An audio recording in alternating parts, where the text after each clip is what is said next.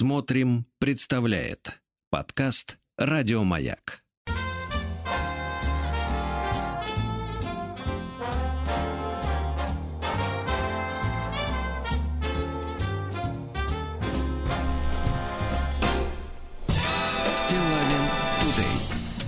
Владик, я смотрю, вы сегодня решили взбодриться при помощи иностранной заразы. Я решил вспомнить рок-вторник. Тут сообщение замечательное. Доброе утро. Давайте, сообщение да. замечательное пришло от Петра, пишет. Вот и наступил 32-й час недели. Да, а вот есть вопросы. Например, Михаил Максимков спрашивает. А Сергей что, а что хорошо, ну унялся? Хорошо, он благодарит, кстати говоря. Не ожидал, что так быстро Владик отреагирует. Да. А, Сергей? Валерьевич, доброе утро, пишет Михаил. Вот слушаю сейчас ассамблею автомобилистов. Так, Не волнуйтесь, все в порядке. Все в рамках пока что закона. Я имею в виду письмо, а не то, что происходит в ассамблее. да-да-да. Ведущий уже не один раз сказал в этой стране, обсуждая штрафы на дорогах. И я в очередной раз задался вопросом, почему нас многие называют свою родину, как бы пафосно это ни звучало, этой Это, страной. Это родина. Да, разве сложно просто заменить одно слово и сказать в нашей стране? Как думаете, почему так? Вы знаете, Михаил, а, ответов на этот вопрос масса. Во-первых, конечно, нужно проверить, есть ли у людей недвижимость за границей. Есть ли второе гражданство? Иногда Да, такое тоже бывает. недвижимость за границей, вклады в иностранные банки. Во-вторых, не пересмотрели ли люди слишком много американских фильмов, где постоянно звучит фраза «in this country»?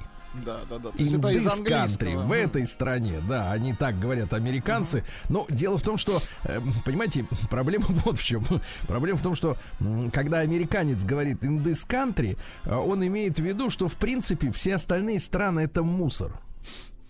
Понимаете, да?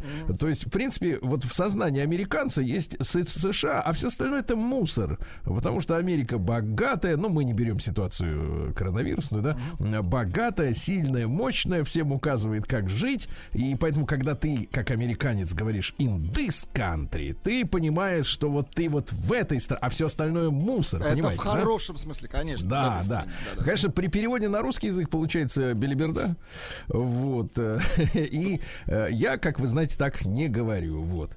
Но товарищи уже разошлись, поэтому мне некому передать ваше, ваше замечание. Я оставлю его на ресепшн. Завтра заберут. Стилавин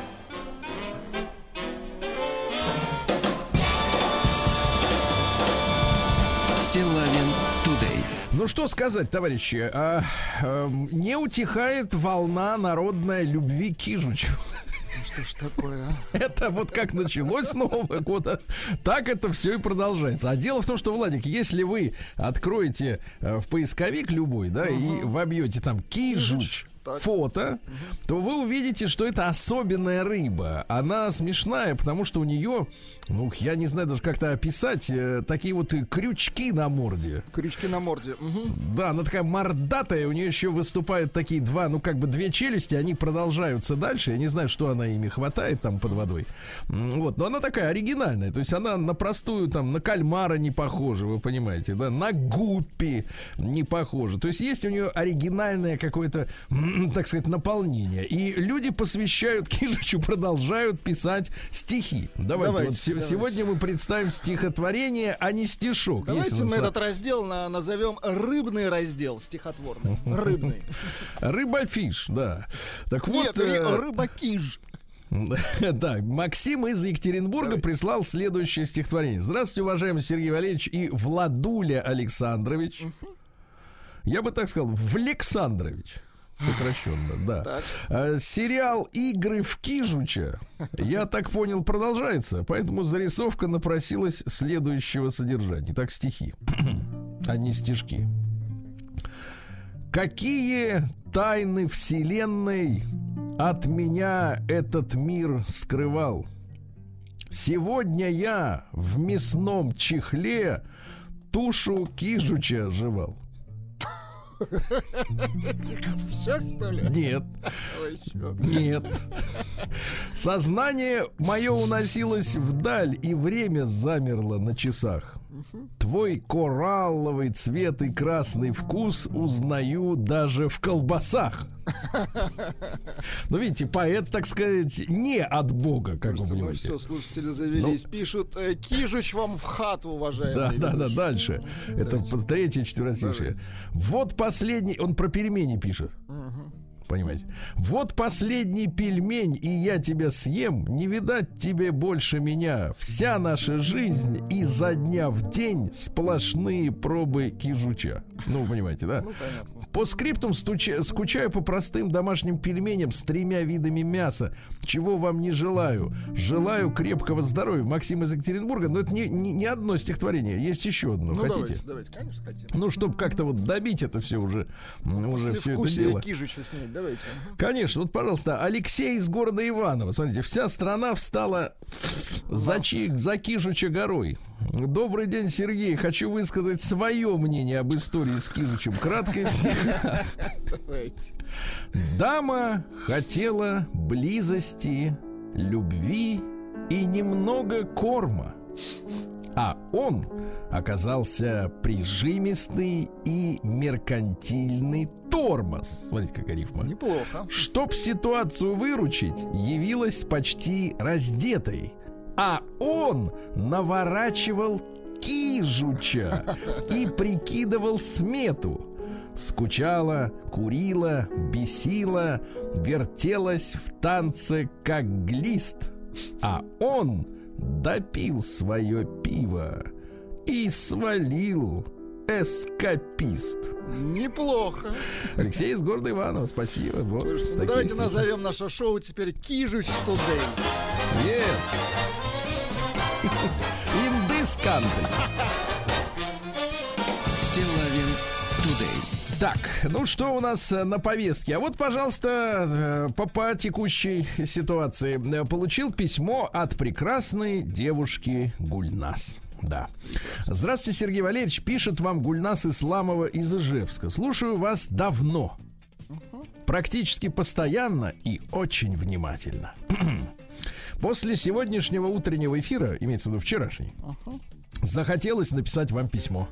Вчера мой муж привез из Ленинграда проигрыватель грамм-пластинок, некогда принадлежавший его родителям. Муж родился и вырос в Ленинграде, а позже переехал в Ижевск, а родители остались э, там. И набор пластинок с разнообразными исполнителями от Битлов до Розенбаума. Так, так, так, так, так. Решили, Хорошо, решили показать детям, как это все работает. Они вживую видели проигрыватель впервые в жизни. Для демонстрации звука выбор пал сначала на Deep Purple, потом на Валерия Абадзинского. А сегодня утром вы объявляете, что Абадзинскому 80. Какое совпадение, а? Первый раз про него услышала еще в школе в 90-х. Как раз тогда, наверное, он и начал снова выступать. Этот мягкий, чистый, проникновенный голос. Эти песни не могли остаться незамеченными, и с тех пор все, что связано с Валерием Абадзинским, всегда вызывало у меня интерес. Спасибо за сегодняшнюю передачу, вчерашнюю, посвященную ему, за гостей, за песни, особенно за Анну Есенину. Она так легко и непринужденно рассказывала, но в то же время чувствовалось, что не просто ей было тогда, тронула до слез. Как хорошо, что эта замечательная женщина встретилась на пути Валерия Владимировича. Не случайная встреча в нужное время. Такого, после такого интересного совпадения не удержалась и решила рассказать вам об этом с уважением Гульнас 38 лет. А? Чуть-чуть, чуть-чуть вокализа от Абадзинского. Давай, Чуть-чуть. конечно, конечно.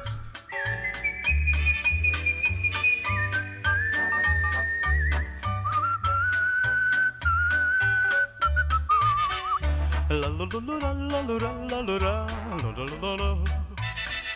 La la la la la la la la la la la.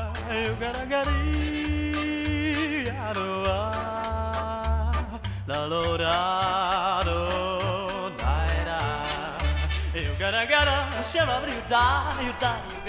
Вот джаз уходит, уходит, да, немножко? Да, джаз. да. Уходит, но, не, не- но возвращается. но Вот что возвращается. Фурцева это не понравилось. Джаз вот этот. Да, да, да. Ну давайте о хорошем, чтобы, а пусть пока музыка поиграет, потому чтобы потом перебить этот э, флер. Э, прислали, значит, э, скан э, анкеты женщины из Киндера. Так, так, так. А Представьте себе женщину, вот э, представьте себе, я, ну вот, э, э, у женщины сделано, то есть хорошо все. Сделано все хорошо. Значит, Да? ресницы поклеены, так? Врач толковый, да? в Да, ресницы поклеены. Значит, носик, э, носик подрезан, сделан таким узеньким и ровненьким, да? Ну, потому что я, в принципе, вижу, какие женщины вокруг. Таких э, настоящих носов, конечно, в наших широтах не бывает, потому что, э, знаете, у нас как бы все равномерно. Если, например, у женщины сочные губы, то и нос такой, в общем-то, в принципе, обычно э, сочный, да, что называется. А здесь носик тоненький, а губищи, значит, раздуты, да? В ушах, значит, на шее Ван Клифф. Вы знаете, что такое Ван Клифф? Нет, конечно, я же не женщина. Это украшения эмалированные в виде таких вот э, толстых крестиков. Мгм, Раньше Они друг за малированные другом тазы, висят. а это украшения. Но Да, это да. хорошо, конечно. Да-да-да, но это не религиозный символ, это просто такой, как бы клевер четырех такой вот, ну понимаете, крестик, Да-да-да, клевер. А вот в ушах, э, ноготочки э, с э, тонкие пальчики красивые с э, перламутровым блестючим э, маникюром. Красиво Я подрезанные ноготочки. Грудь, грудь, которая вот э, вперта, союзно. нет, Грудь нет, союзно. вперта в кадр, вперта, то есть фотоаппарат не влезала, но ее да, да, уместили каким-то Она и не должна была влазить. Так вот, значит, грудь вперта в кадр и обрамлена снизу, видно, неким топиком, который расшит жемчугами. Понимаете, да? То есть по краю э, бусинки вот эти жемчужные. Ну, а такое сокровище, ну, видимо, в них вставлено еще что-то такое вот э, в груди. И я просто сейчас описываю, извините, я завожусь немножко. Вот. И подпись, смотрите. Светлана 26. Ну, в принципе, честно, ребята, вот глядя на лицо, если честно скажет честно, что ей 48, то я, в принципе, скажу, отлично выглядишь, да, ровесница. Светлана 26. Модельер модель. Живет в городе Москва. И фраза, из-за которой, собственно говоря, я вам рассказывать стал про Ван Клифф. Ничто так не будоражит мою фантазию, как интеллект и щедрость мужчины. Прекрасно. Когда он спускает на нее свои деньги. Щедроты. Понимаешь, щедроты. килограмма два кижуча на нее, понимаешь, кладет. Да в такую грудь и больше влезет. Не жалко. Инвестиция это называется. Рыбная.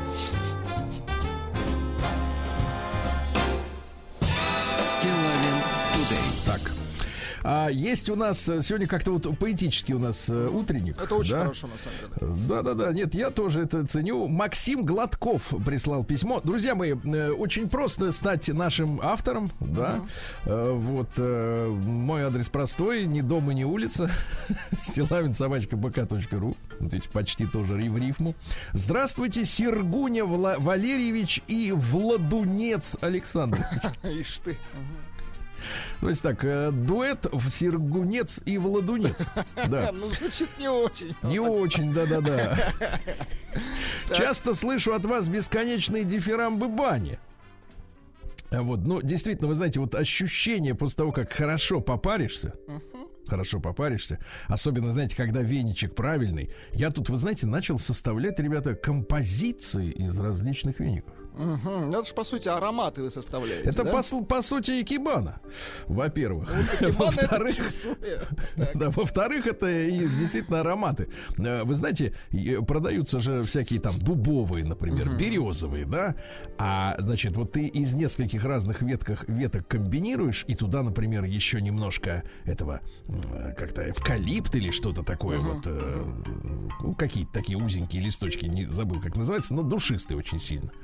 И когда как следует попаришься, причем, ребята, надо не стучать по спине сильно, а главное создавать э, сильный поток воздуха горячего при помощи веника, понимаете, да? Касаясь еле-еле вот и спины, и ног. То есть вот э, замах большой, но не ударять.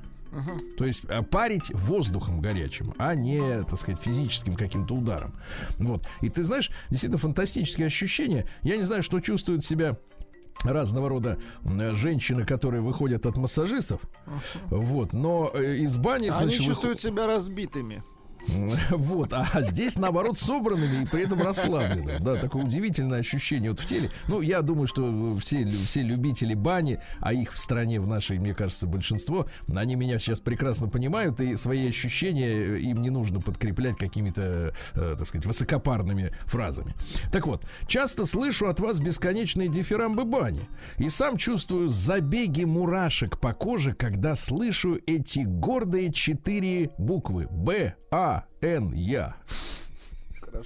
Не отдельно, а когда они все вместе. В детстве мы часто топили баню в саду у дедушки и бабушки. И я, сидя в этом священном месте, собирал смолу, которая сочилась сквозь щели обитых стен вагонкой.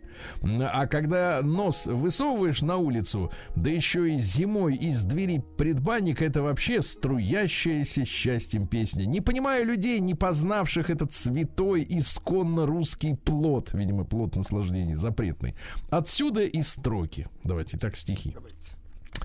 Эх, матушка, по-черному, затопи-ка баньку мне, Чтоб с веником, да с березовым, да по красной по спине. Да порочек по нижней полке стелится густой, И в любом ты случае выходишь молодой. Русская баня, ребята, это да класс, это да класс. Если вы не были там, больше всех мне жаль вас. Добин Анатолий, как же так стряслось? Как же вам на свете белом в бане места не нашлось? По скриптам, надеюсь на то, что прочтете, несмотря на, так сказать, э, вариацию чересчур дерзкую ваших имен. Вот Владунец, да. Ничего страшного. Все так же люблю вас слушать по утрам, несмотря на карантин, прописанный мне в 14 дней. Уважение и уважение вам всем мир. Вот написал нам прекрасный мужчина. Прием корреспонденции круглосуточно. Адрес стилавинсобакабк.ру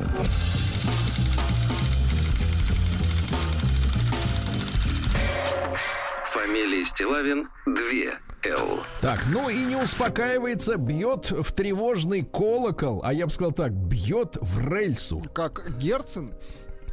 Нет, тот бил в колокол, Нет, а этот в рельсу. Знаете, вот такая. вот. А, значит, э, если в рельсу, это на обед. Я перевожу. Да, или в строй. Да. Очень красивый мужчина вновь пишет нам. Здравствуйте, Сергей Валерьевич. Владислав Александрович пишет снова очень красивый мужчина. И сегодня у меня тема на злобу дня. Прямо жесть. Усаживайтесь поудобнее. Сейчас расскажу. Уже некоторое время, некоторое время назад я наткнулся на новый тренд в ТикТоке, где женщины в игривой манере высказываются на тему так называемого алиментного бизнеса. Суть тренда – покажи, что ты можешь, на что ты можешь потратить алиментные деньги. Не на ребенка, а на саму себя. Можешь купить себе сапожки, белье или то, что тебе самой захочется. При этом все происходит в рамках законодательства РФ. Вдумайтесь, миллионы детей по всей стране растут и воспитываются одним родителем. Дети страдают, им нужны внимание и любовь. А что мы видим в, ин- в интернете? Шуточки и кривляния в ТикТоке, а также тысячи одобрительных комментариев от других женщин, безнаказанность и особенное отношение государства к матерям-одиночкам провоцируют подобные гадкие моменты. И ведь это не частные случаи, это тренд. Женщины в кадре искренне радуются тому, что могут нецелевым образом потратить свои деньги в кавычках. Да, и не стесняясь этим хвастаются. Большей наглости представить сложно. Иначе как алиментным бизнесом я это назвать не могу. Друзья, что происходит? С уважением, очень красивый мужчина. Видео прилагаю к письму. Ну, видео я вам крутить не могу. Ну, не надо, да. А у вас все равно не прокрутится, да? Но Там действительно я посмотрел, э, значит, файлик. Э, Там собраны э, несколько девиц. Ну, вы понимаете, как бы они вписываются в образ скорее я ж мать, чем просто просто святое материнство. Вот, где девки, да, рассказывают, вот, сегодня пришли алименты на карту. Пойду-ка я, пойду-ка я куплю себе массажик, либо дубленочку, Ну, либо сделаю- еще Делаю что-нибудь. себе маленькие подарки, а иногда и не Да-да-да. маленькие, да. В этом, в этом роде, да. А, В этой связи что хочется, товарищи, э, вспомнить? Э, Что не за горами, товарищи матери, куражьтесь, как говорится, последние деньки настали. Скоро введут вам карачун, то есть цифровой рубль. И когда вам поступят алименты, вы эти деньги на шубу потратить не сможете, потому что они будут, каждый рубль будет пронумерован, и там будет написано только на ребенка. Ясно?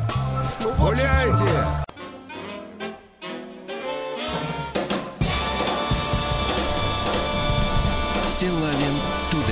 Что ж, товарищи, сегодня у нас 25 января. День-то важный, да? Во-первых, сегодня день Генерального штаба армии России. Поздравляем, товарищи Поздравляем, офицеров конечно. старших, генералов, правильно, министра обороны. Потому что именно там, в общем-то, зреет план отправки гостинцев. Точно. Понимаешь ли, демонов, правильно? Вот. А дальше. Сегодня день штурмана военно-морского флота России. Он прокладывает курс. Ты понимаешь? Это очень важно, конечно. Конечно, конечно. Вы же флотский человек, вы же понимаете. Сегодня Татьянин день, товарищи, вы все понимаете. Прекрасный праздник. Э, Сегодня день рождения Московского государственного университета. Всех поздравляем, выпускников, абитуриентов. Девочку девятилетнюю поздравляем, правильно? И Ей, папашу уже- его тоже. Ей уже 10, наверное. Ее. Нет, еще не 10. Не торопите время. Дайте ребенку побыть ребенком в МГУ. В МГУ, Да, день рождения Роберта Бернса в Шотландии. Это национальный символ у них, понимаете, да? Вот. А, Кстати, обязательно сегодня приготовят э, хорошие шотландские хозяйки кранихен. А смотрите, как слово отличается от вообще от английского языка. Ведь шотландский язык совершенно другой.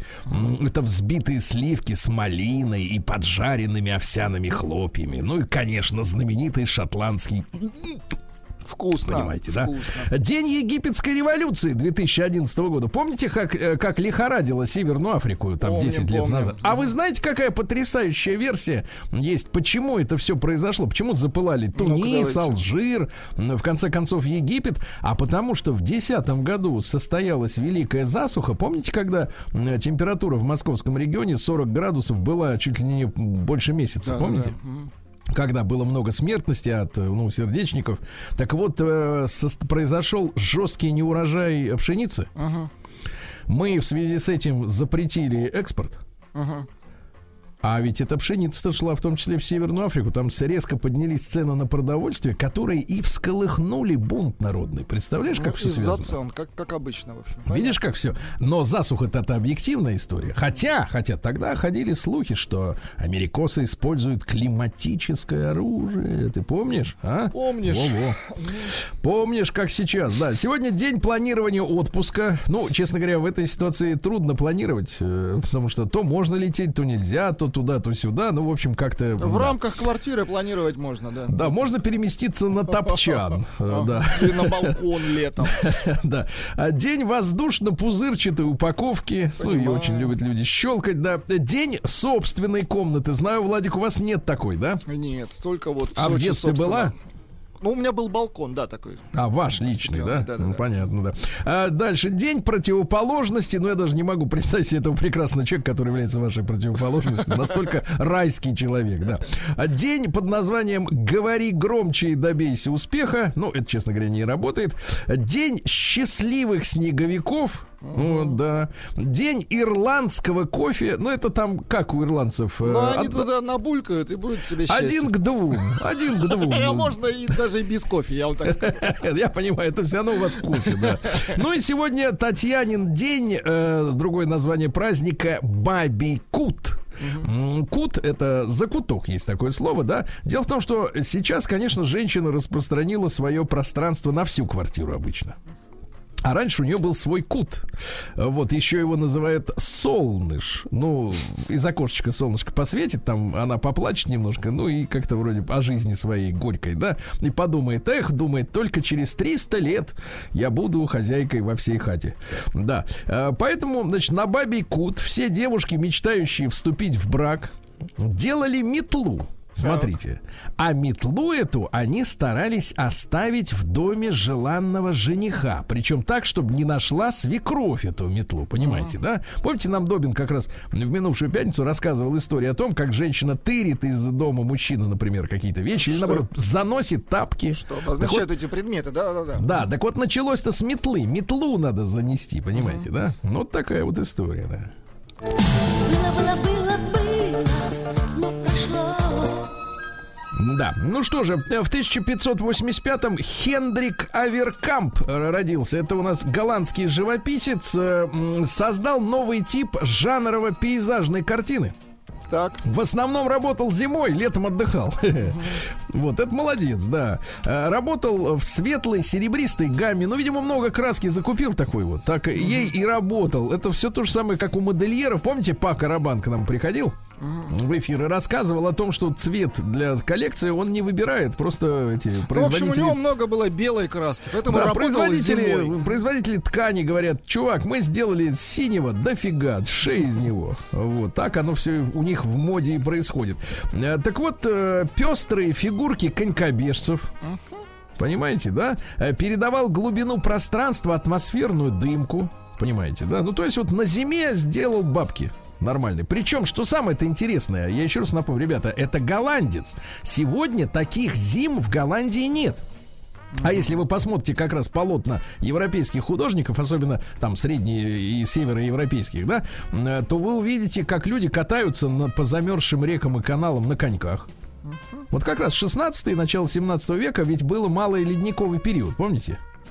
Было очень холодно. Как раз в России тогда случились неурожаи, наступило смутное время, опять же, возвращаясь к хлебу, да, и пал режим Бориса Годунова, потому что три года подряд был неурожай, и, в общем-то, началась да, смута. Да. А в 1627 году Роберт Бойль родился, английский химик, физик, философ, понимаете, да? Ну вот закон Бойля Мариотта. А знаете, Мариот да? это его жена была?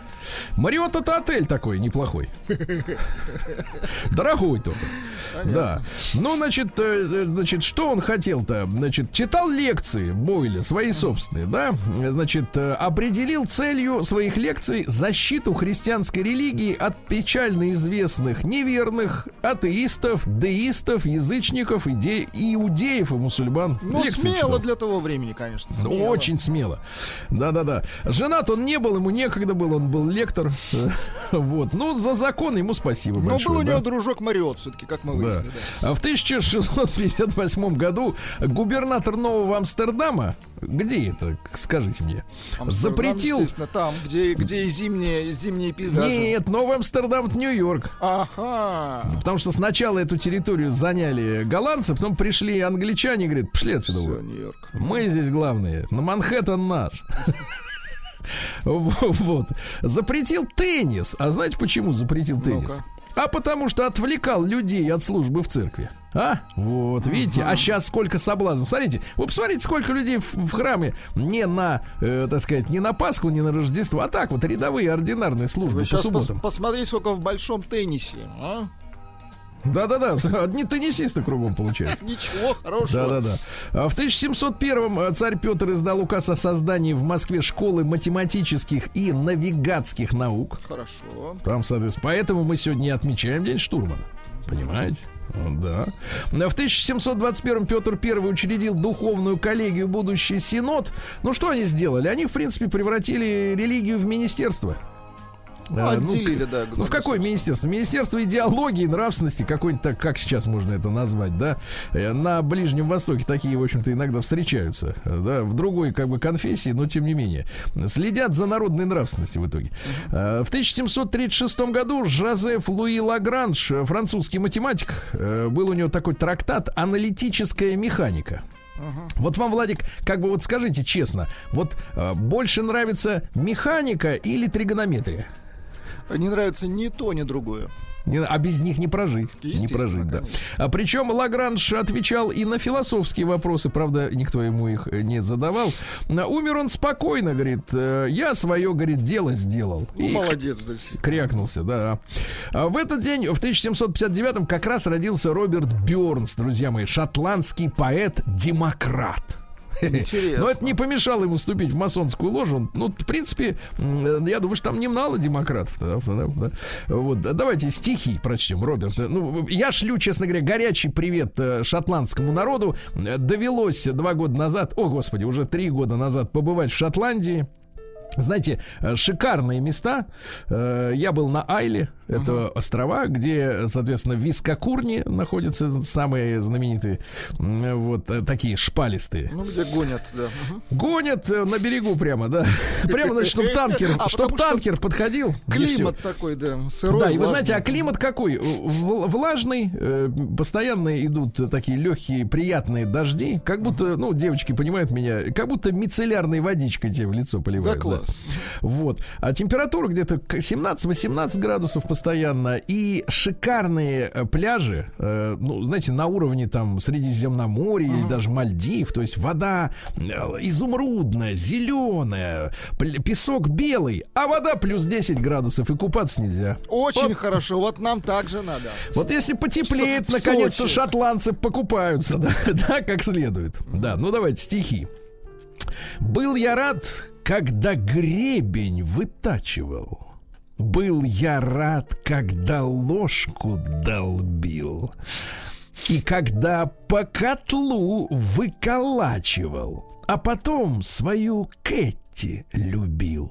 И бывало, под, сви- под стук молоточка целый день я свищу и пою, а едва только спустится ночка, обнимаю подругу мою. Бес велел мне на Бессе жениться, погубившей веселье мое. Пусть всегда будет счастлива птица, что щебечет над прахом ее. Ты вернись ко мне, милая Кэти. Буду волен и весел я вновь. Что милей человеку на свете, чем свобода, покой и любовь? Очень хорошо, очень.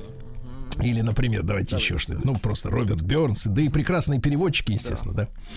Что сделала со мною мать, родная мать, родная... Ну, дальше не буду. Да. Да. А в 1763 указом Екатерины II учрежден Генеральный штаб Вооруженных сил Российской империи. Еще раз. Еще раз всем штабистам, товарищи, наше уважение и привет. Да. Э, В 1813 году Василий Иванович Собольщиков, это наш библиотековед и архитектор, он служил в публичной библиотеке и основал ино- отдел иностранной литературе о России. То есть что там они, сволочи, про нас пишут? Он решил систематизировать эту писанину, понимаете, да? Оказалось, что, в принципе, правда-то немного там. Сидит-то, да. А В этот день, друзья мои, в 1831 Константин Николаевич Леонтьев родился. Это философ и публицист. Он считал главной опасностью для нашей страны и вообще э, стран, э, так сказать, с консервативной религией, с ортодоксальной, с православной, либерализм. И особенно либеральный космополитизм. Ну, то есть, когда вот люди говорят в этой стране. И, э, значит, считал, что либерализм обязательно принесет, э, слово не- необычное, омещевание. То есть люди начинают быть мещанами, скупать шмотки и терять духовность, понимаете, да? Он говорил, что это самая главная опасность для России. И ведь как в воду глядел Леонтьев, понимаешь ли? Было, было, было, было, в 1832, друзья мои, то есть сегодня мы отмечаем э, 190-летие со дня рождения, знаете кого? Ну-ка. Иван Иванович Шишкин родился сегодня. а? Шишкин, отлично. Нет, это, это вы вам надо э, кариес почистить, а вот э, Шишкин не надо, чистят. надо, Не, конечно, такие как мы его зажевывают, я понимаю. Значит, э, профессионально осваивать мастерство художника-то начал только в 20 лет. До этого жил счастливо, свободно, горе Кто ж- не Кто же знал. его сломал-то, а? Да. Все хорошо. Но самое главное, Так. что Шишкин, он говорил следующее. Главный девиз его жизни — быть русским. Понимаешь? Вот так вот. И тебе совет. Ну, правда, ты не художник, ты, ты можешь. Я Но зато ты барабанщик. какой. Барабанщик, да. А в 1844-м родилась основательница партии социал-революционеров, эсеры так называемые, да, которые, помните, опирались ведь на крестьянство, и по большому счету это была самая популярная ну, самая популярная смутьянская партия в России, а, у которых было крыло э, террорист, террористическое, да, они взрывали, убивали, резали, в общем, Террористы, там да-да-да. десятки тысяч человек убили, кстати говоря, за, м, вот э, последние э, десятилетия существования Российской империи, они целенаправленно выкосили весь цвет управленцев, фактически, да, и, и мы пришли к ситуации, когда в семнадцатом году, в феврале, на местах не осталось э, нормальных руководителей, которые могли принять быстро решение в сложной ситуации в условиях э, смуты и заговора, да. Так вот, Екатерина Константиновна Брешко-Брешковская основала эту партию, то есть главный акционер. Родилась она в дворянской семье. Естественно, она поддерживала Керенского, который ее амнистировал и вернул из ссылки. Ну а чем все закончилось? А в 18 году, говорит, слушайте, что-то мне здесь больше не нравится. И удрала в США. Мгм. Ну, ясно. Ну вот и все, да, вот и, так сказать... да- да- Нагадила и свалила, понятно. вот именно. Значит, э, Брешко, Брешковская, Ну понимаешь? и фамилия, да, говорящая. М, Такая, наверное, для протокола как раз пригодится, да. В 1784-м Уильям Сомерсем Моем, английский писатель, а, которого все, э, так сказать, сейчас уважают, но э, подробности его биографии заключаются в том, что в 17 году судьба занесла его в России в качестве э, замаскированного под дипломата сотрудника британской разведки, и он сам, значит, говорил о том, что приехал-то он уже после м, февральской революции. Ага. И рассказывал такое, что, мол, если бы меня на полгода послали раньше, я бы, говорит, революцию предотвратил бы. Да ладно. Да, ну, понятно, много на себя берет, но тем не менее, да. Дело в том, что э, есть сведения о том, что э, именно британцы раздавали наличную день, наличности на революцию февраля 17 года Бузатером. Мгм. финансировали, да, чтобы люди били витрины, там создавали кипиш. Э, Люди злы в той мере, в какой несчастны. Понимаете? Да. Дальше. Любовь это то, что случается с мужчинами и женщинами, которые пока не знают друг друга. Хорошо одетый человек это тот, на чью одежду не обращают внимания. Так? Да. Вот, ну еще что-нибудь. Э, Терпимость, вот это актуально для нашего времени. Терпимость другое название для безразличия. Ну, в принципе, это понятное дело, да. А, Что же еще любопытного сегодня произошло? Э, В 1908 году в Баку поставили оперу Узеира Гаджибекова «Лейли и Меджнун». Первая опера вообще в исламском мире. Да вы что? Нет у нас такой оперы? Давайте послушаем. Ну-ка. Есть.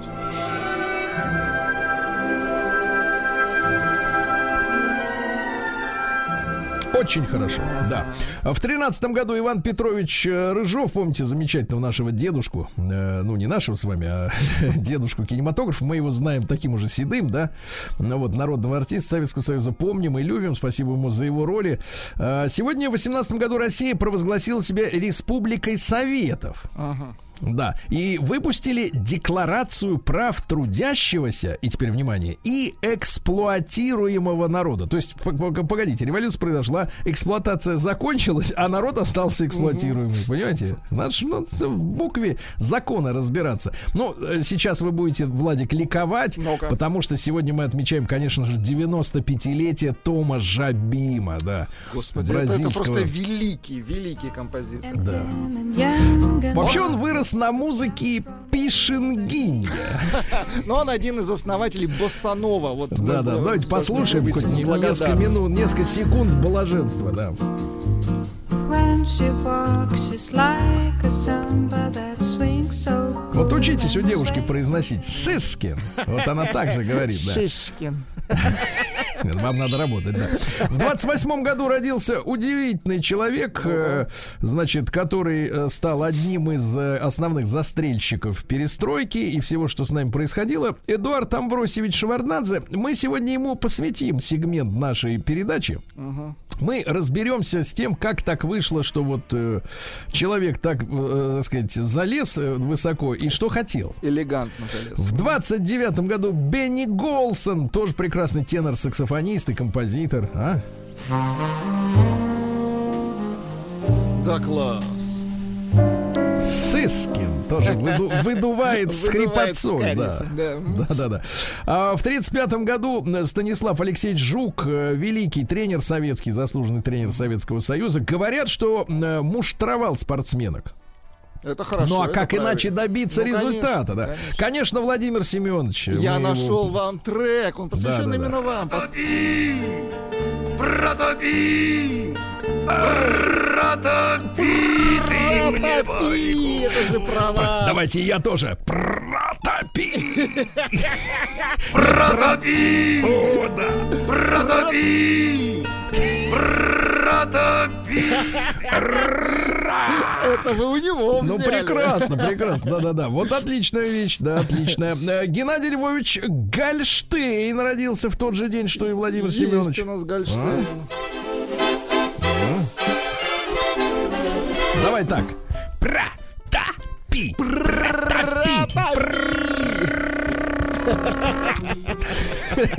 Сегодня Воронеж освобожден от немецко-фашистских захватчиков в 1943 году. Там была самая настоящая европейская свора. Помимо девяти германских разбитых э, дивизий, две венгерские, итальянская армия, румынские части. И в советское время об этом не принято было говорить, потому что мы как бы с венграми дружили, да? Ну да, Но на самом деле это же вот весь Евросоюз пришел к нам, э, нас дербанить. А в 46 году родился Вячеслав Григорьевич Добрынин родился, а? Поздравляю. Ну, чуть-чуть. Все быстро ты забыла, а недавно ну, из раннего, правильно, из раннего. раннего, да-да-да. Из раннего, да. Ну и что, товарищи, денек-то сегодня вот... э, Не э, кислый, Сергей а Иванович. Роман Рябцев из Да технологии, не а? надо, вот это не надо. Да, нажми на кнопку, получишь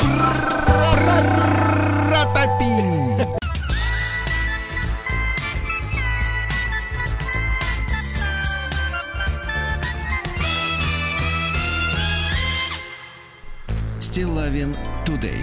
Да, как вы можете, Владик, нас вот перенести мысленно на 30 лет назад этой мерзкой песней? Да. Во-во. Она действительно мерзкая, я с вами абсолютно согласен. Мерзкая, мерзкая, да. А ну что ж, товарищи, э, в Москве, в столице сегодня слегка потеплеет до минус 11. Да. К вечеру пойдет снежок. Ну, а что на Алтае, товарищи? На Алтае холодно, Сергей Валерьевич, очень холодно.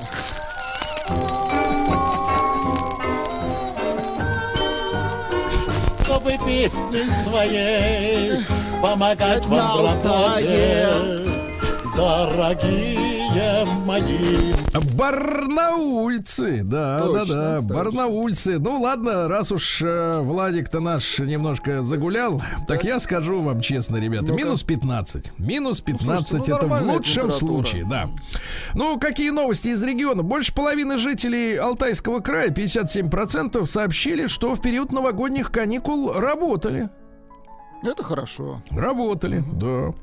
Вот такая вот история. Э, В Барнауле может появиться электричка. Об этом заявил мэр Барнаула Вячеслав Франк. О, замечательно. Электричка это очень хорошо.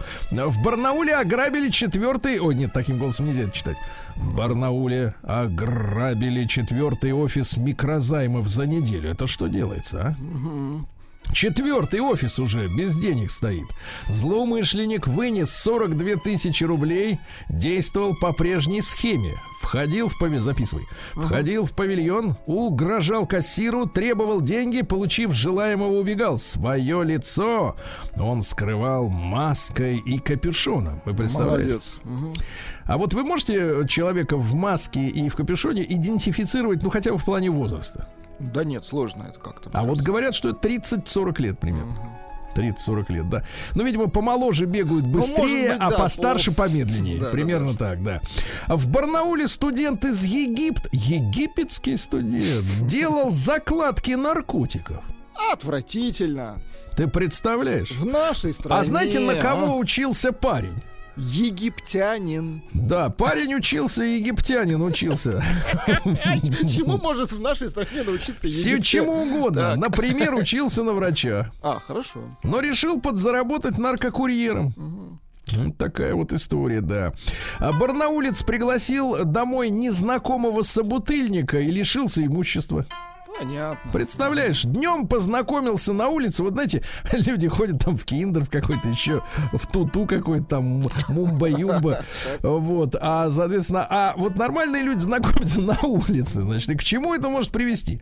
Познакомился на улице с неизвестным. Естественно, а как можно познакомиться с известным?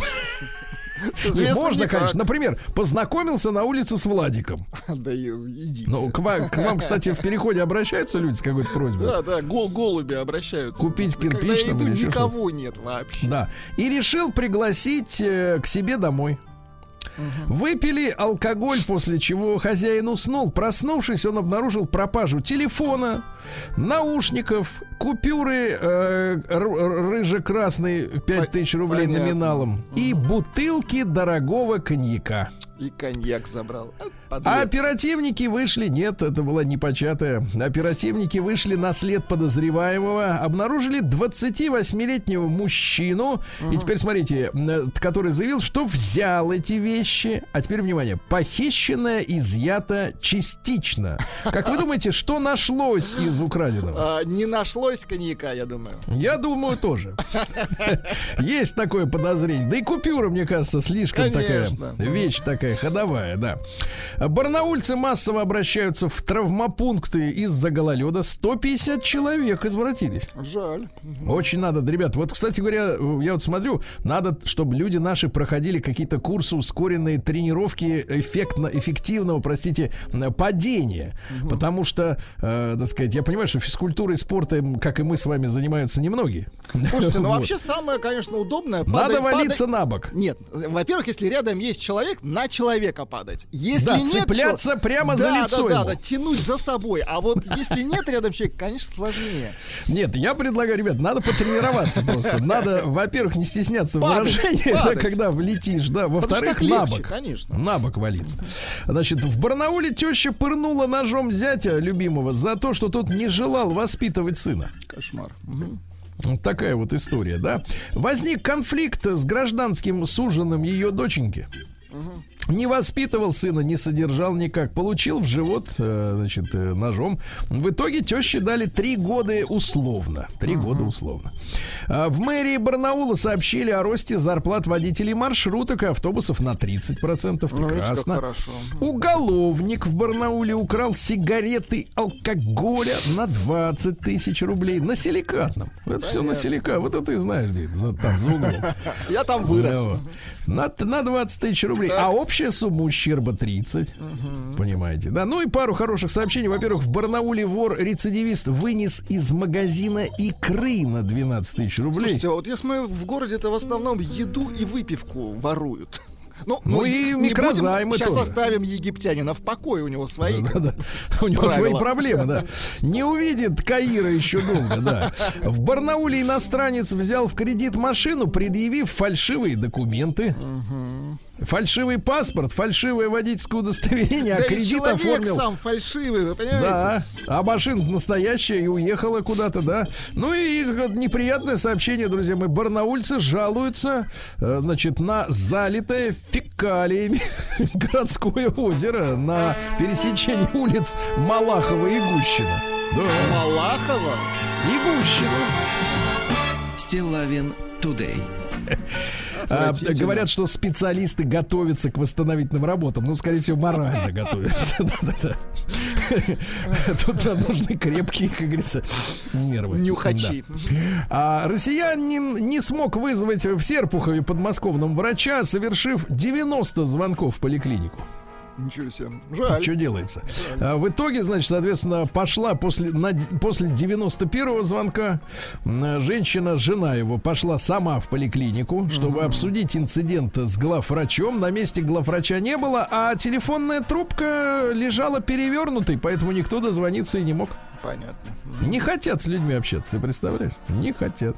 А, В Сколтехе, это Сколково, а, при помощи искусственного интеллекта наконец-то узнали, почему животные кружатся и движутся друг с другом. Например, косяки рыб, птицы, черви. Вы знаете, что Муравьи. черви под землей, они тоже кружатся там. Они, Как, э, они не то что кружатся, а они кишат, Сергей Валерьевич. Да, в танце жи- живота, да, кружатся.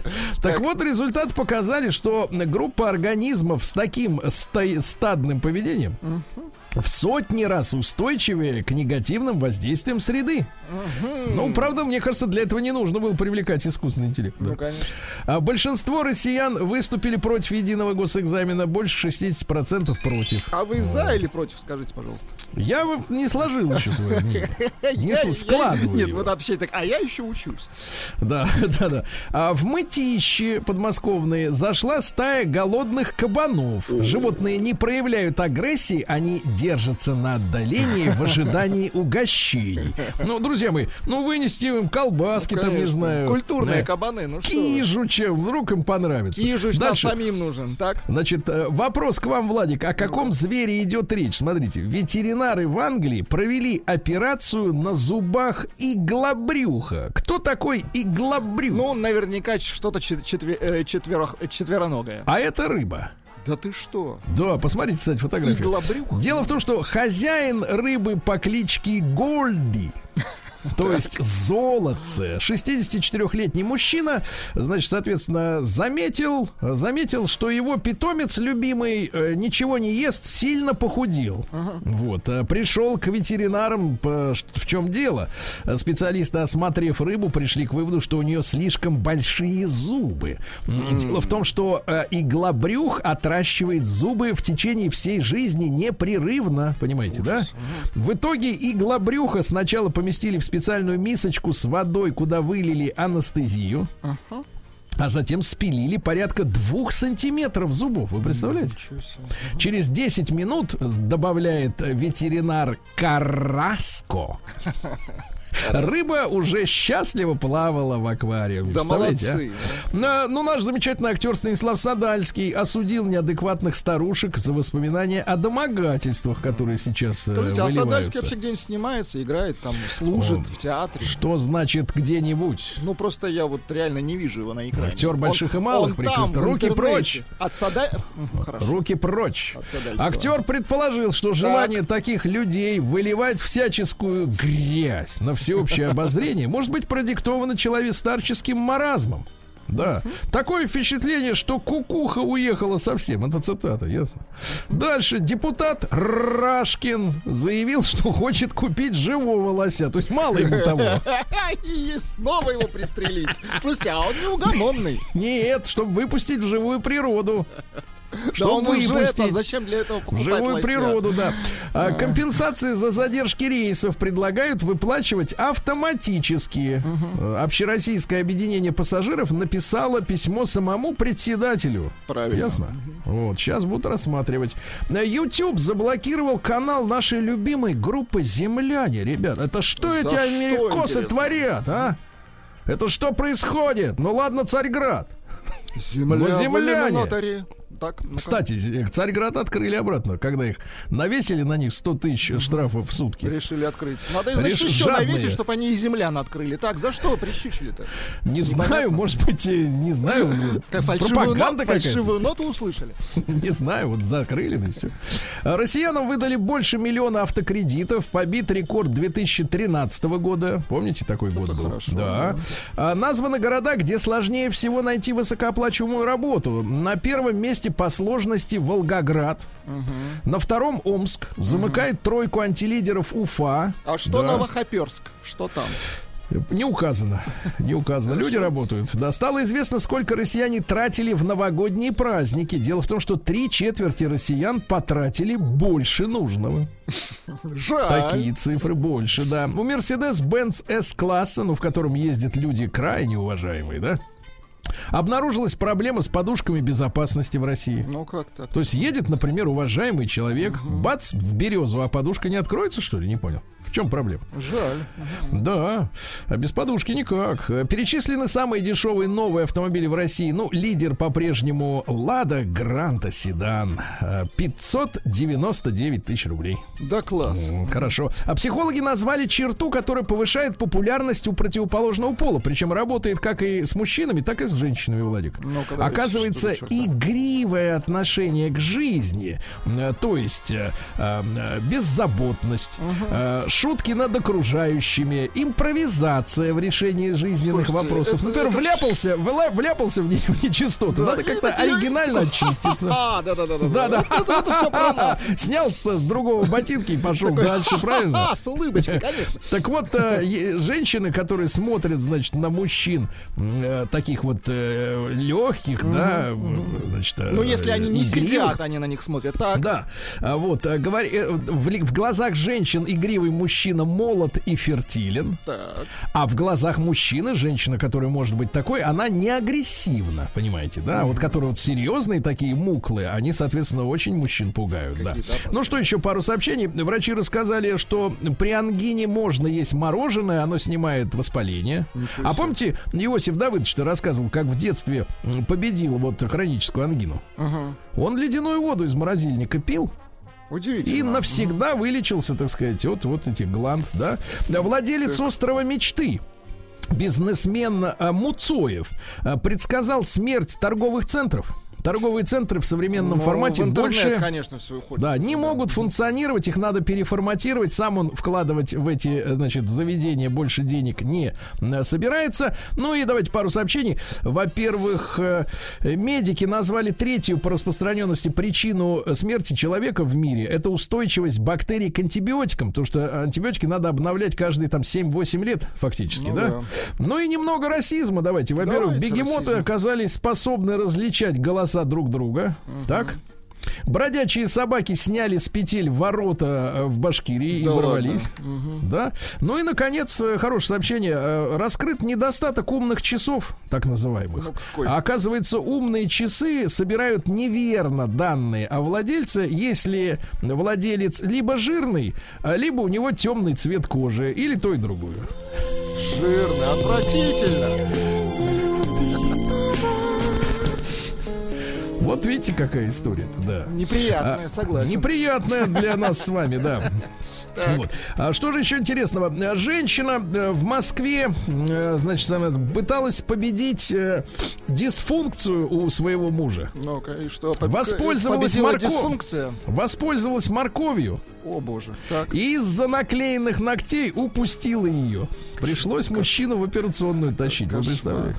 Ужас. Вот Чем они занимаются? А, Вика Цыганова э, рассказала, поведала свой рецепт здоровья и молодости. Это обливание холодной водой и сало с чесночком. а? Сало, честно, да класс. Очень хорошо, да. А, подмосковная тиктокерша привела домой живого медведя с, с криком «Какой же он классный и добрый!» Прокуратура ведет проверку, не представлял ли медведик угрозы для ребенка этой тиктокерши, да? Ну и что, на мать э, Великобритании обвинила 22-летнюю дочь в эгоизме из-за нежелания иметь детей, родила сама. Ага. Да. Дальше. Бывшая советница Рейгана Сюзанна Масси получила гражданство Российской Федерации. Ну, класс. Ну, наших прибыло.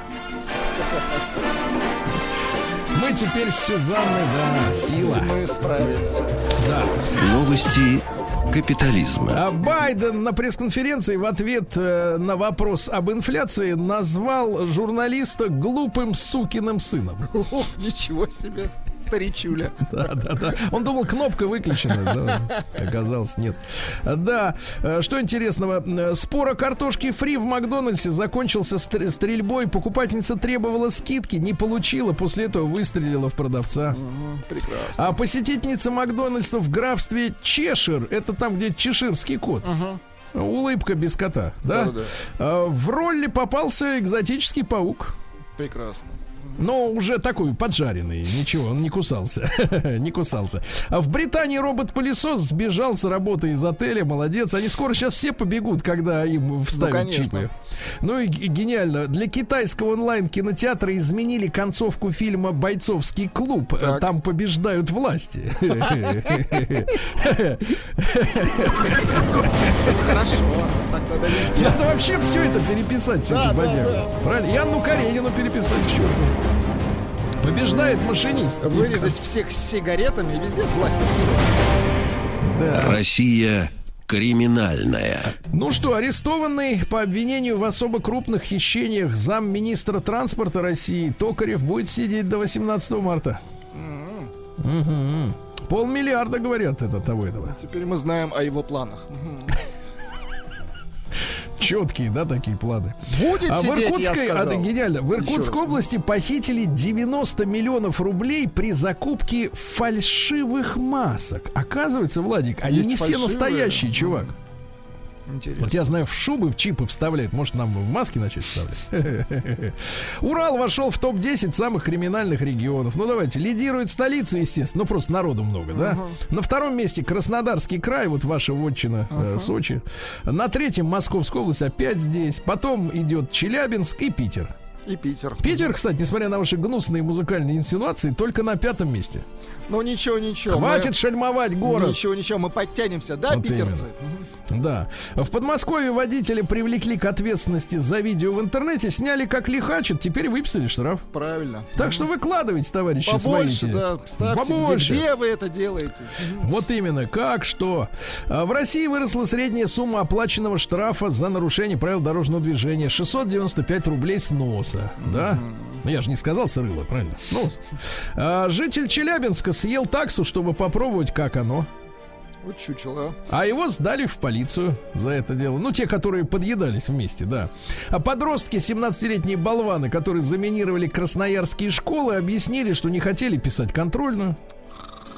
Ну и, наконец, давайте романтическое сообщение. вот как, вы, как вы представляете себе братство, вот, э, э, братство в ДПС? Братство ДПС, ну это самое крепкое братство, Да, дайте. да, да. Так вот, в, Помо- в. Подмосковье осудили э, э, га- гаишников, которые подарили своему командиру BMW X6. Да класс. Ну, Не, представляете, какие замечательные вот... э, э, Пацаны, да? Да. Только лишь бы не стреляли в друг друга, да. Нет, представляешь, вот у тебя держат тебе X6, Да а? класс.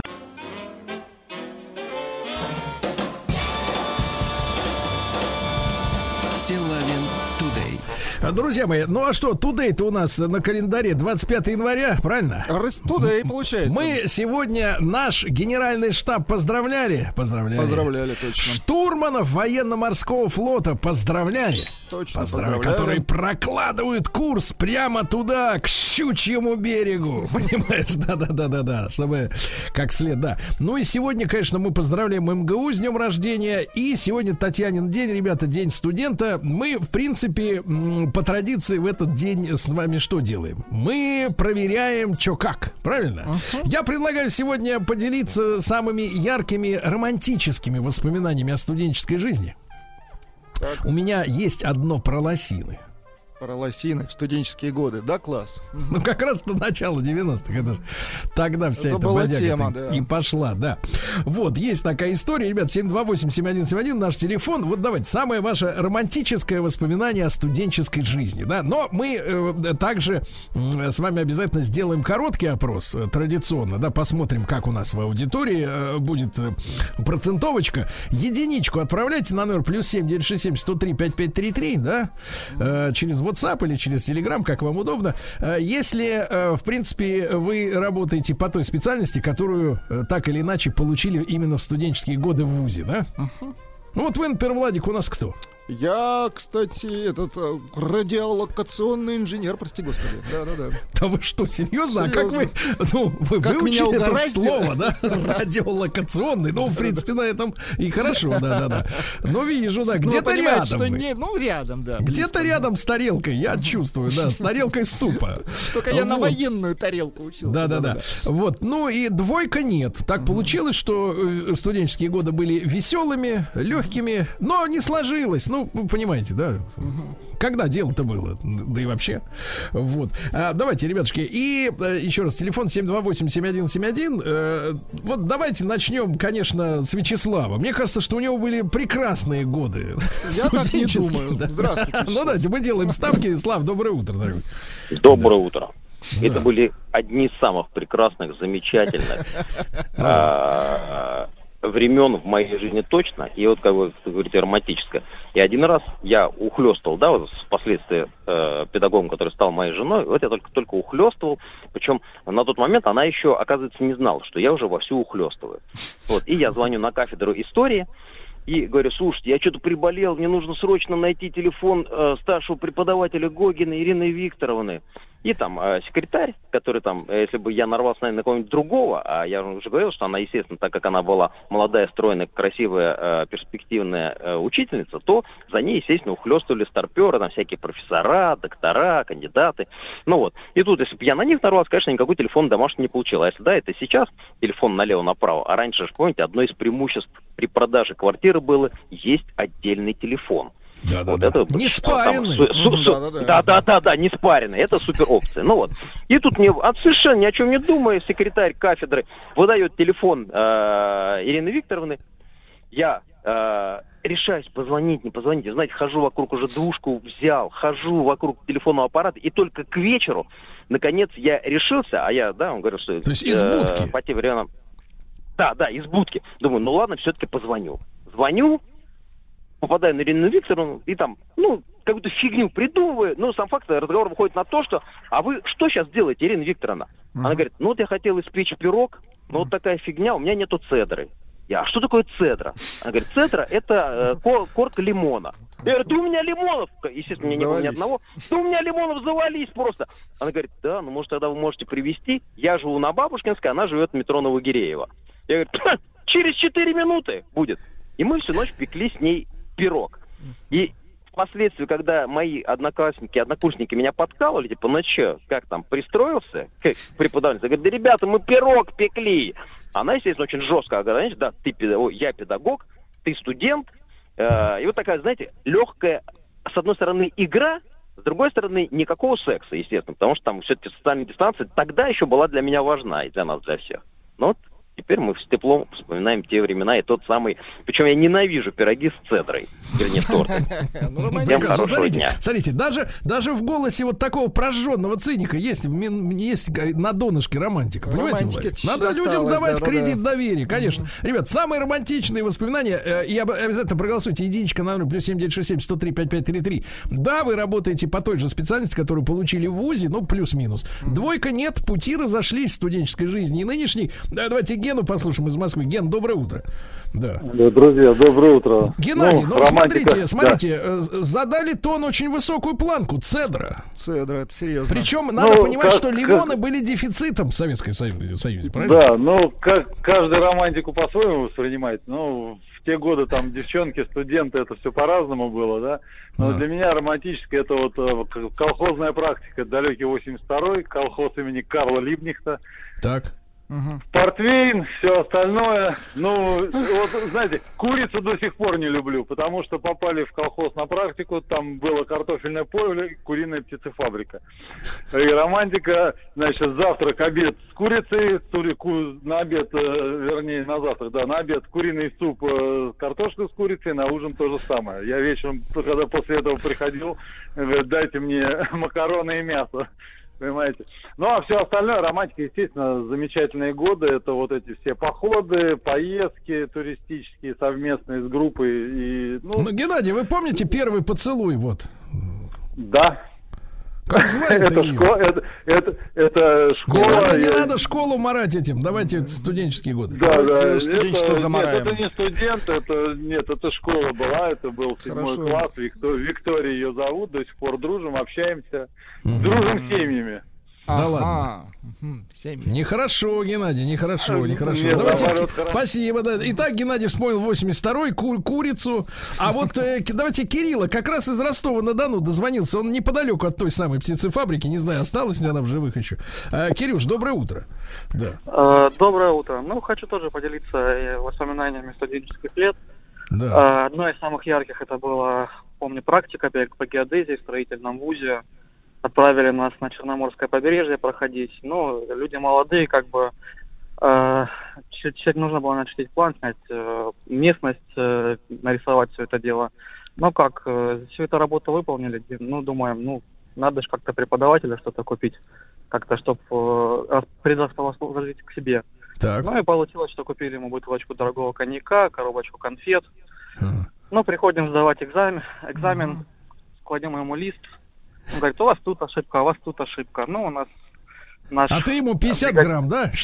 наш бригадир ставит пакетик, говорит, ну, может, как-то договоримся с вами. Он смотрит на пакет, смотрит на чертеж, ставит на Смотрит пакет, на вас. На чертеж, да. В итоге берет, ставит 7-5. Ну, Мы берем пакет, разворачиваемся и уходим. И после этого мы провели чудесный вечер на берегу Черного моря э, с коробочкой конфет и шикарным коньяком. И Да вы отпраздновали сволочи! Сволочи. Владик, какая гадость. Еще, еще. имеет совесть Конечно, рассказывать об этом, представляешь? ужасно. Да, да, да, гадость какая. Давайте Светлану, давайте, у женщин тоже имеешь что вспомнить. Светлана из Махачкалы. Свет, доброе утро. Да, Доброе утро. да, Приятно вас слышать. У меня вот воспоминания, я вспомнила, когда вот рассказывали ребята. Когда я училась, мне нравился один преподаватель, мужчина, Так. молодой такой. О, боже. Так. И я вот подарила ему букет цветов. Просто вот это вспомнила. Учителю, мужчине, букет Погодите, цветов. Я погодите, а-. Так, Э, семья образовалась? Да нет, у нас, у него своя семья, потом А, образовалась была у меня своя своя семья. семья, но Так. продолжения не было. Ой, Мгм. он мне просто всего лишь нравился. Вот это я Так, вспомнила. а как вы думаете, как мужчина реагирует, в принципе, типовой э, сейчас на, буки, на букет Вы цветов? знаете, он спокойно отреагировал на это. Принял букет. Принял. Но, тем не менее, вот девочки мои однокурсницы как-то смотрели удивленно. Мгм. У других было удивление. Он не удивился этому как-то. Да, да, Мне да. это вот через всю жизнь это я пронесла. Вот сейчас вспомнила этот момент тоже. Ну, с улыбкой вспоминаю. Ай-яй-яй, Светлана, приятный ай-яй-яй. Романтично, да, романтично. Ай-яй-яй, женщина, ты Вы представляешь, Владик, женщина дарит мужчине цветы. Ну, К- подарок какая... сомнительный, но сам факт Да. интересен. Но по- поискать таких мужчин, Да. которые... Хотя нет, сейчас нам Сейчас сейчас не, уже не найдутся, трудно. наскребутся. Которые, да, скажут, что как мило, как хорошо, мне подарили цветы. Так, ну про лосиные истории будет чуть позже. Пока что, ребята, ваши, так сказать, э, изложения. Пишет Галина из Московской области. Работаю по специальности. Училась в техническом училище, но удивляюсь, внимание, Так. как вообще осталась жива от такой студенческой жизни. Вы представляете, что там было? Что, ела много, что ли? Ну, не знаю, еле жива осталась. Вот. Ну, дай бог Давайте здоровья. Валеру, давайте, Давайте посмотрим. Валера Валеру. уже, кстати, десятый год, 37 лет Югорск. Он не меняет показаний. да. Валера, а вы... Ну, ладно. Валера, вы растете или вы Бенджамин Вы Баттон? как, как так договорились с природой? Доброе утро. Нет, я думал, вы сейчас скажете, Валера, вы живой? Мы так скажем в следующий раз. Давайте. Сейчас пока так. Я- вы я ты просто- по специальности, скажи, работаешь или так? Давно расстался с прошлым? Ну, я так скажу, что образование я получил э, не в студенческие годы, а уже в рабочие годы, то есть параллельно с работой. Э, изначально на кого я учился после школы Да. э, в 16 лет, это как-то мне спустя какое-то время помогло в жизни, но так как я не доучился, и мои студенческие годы прошли в армии, вот, а, то поэтому... Ты, Валера, могу витиеватый. Погодите, Это плохо. что-то было в армии романтическое? Давай-ка романтическое что-нибудь. Можно из армии. Романтическое? А, Да. не, а я сейчас, я сейчас сначала думал, а что я буду рассказывать про студенческие годы, если, ну, большинство, наверное, ну, Мгм. как, ну, бухали, наверное, вот так вот. Ты что, шельмуешь поколение, а? Ну, по крайней, по крайней мере, я не Время знаю, как такое сейчас, было, но- дружок, время. Вот это, понимаешь, Валера, вот в этом проблема, проблема так называемого общественного мнения, да? Люди судят других по себе. Вот ты бухал? Ну, я, да, но не сильно. Ну Я вот, а почему но. ты думаешь, что все остальные, да? Нет, не все. Ну, Ты думаешь, ты думаешь, в это 18 лет у человека уже не может быть язвы? Не надо за всех говорить. Нет, я ведь это делал не один, я ведь это делал с другими, вот, С поэтому я и про другими. остальных и говорю. Еще хуже. Давай, давай. Ладно бы тихо, спокойно, никого не соблазняя. Ну давайте. Я, а романтическое, это есть что-нибудь? Например, вот какая-нибудь прекрасная, прекрасная женщина, ну? Ну вот женщины нет, пишет Владимир, Тюменская Ну. область, вот пишет 1988 год. Ну. Пионерский лагерь, юный геолог, э, он, Владимир, юный геолог, ему Так. 11 лет, внимание, первый поцелуй. Владимир, ну а как-то вот подробно. Мы про студентов говорим, мы сегодня студентов поздравляем. Ну, Хватит доставать из кармана поцелуй. свои залежи. Да. Давайте Руслана из Давайте, Ростова-на-Дону позвоним. Руслан, доброе утро, дорогой. Ну, романтика осталась в сердце, романтика. Алло, алло, здравствуйте. Так, романтика. Романтика, Руслан. А, да, у меня две истории, слышно меня? Давай одну, слышно, но пока, пока что только одну. одну коротенькую. Одна, Да. одна небольшая, поэтому Давай. у меня на день студента, значит, на первом курсе Так. э, мы познакомились с девушкой в клубе. Это была такая мимолетная встреча. Я потом ее долго искал. Э, Она была сестрой другой э, первокурсницы. Она в 11 классе. Я ее искал, а она была сестрой. Вот и все.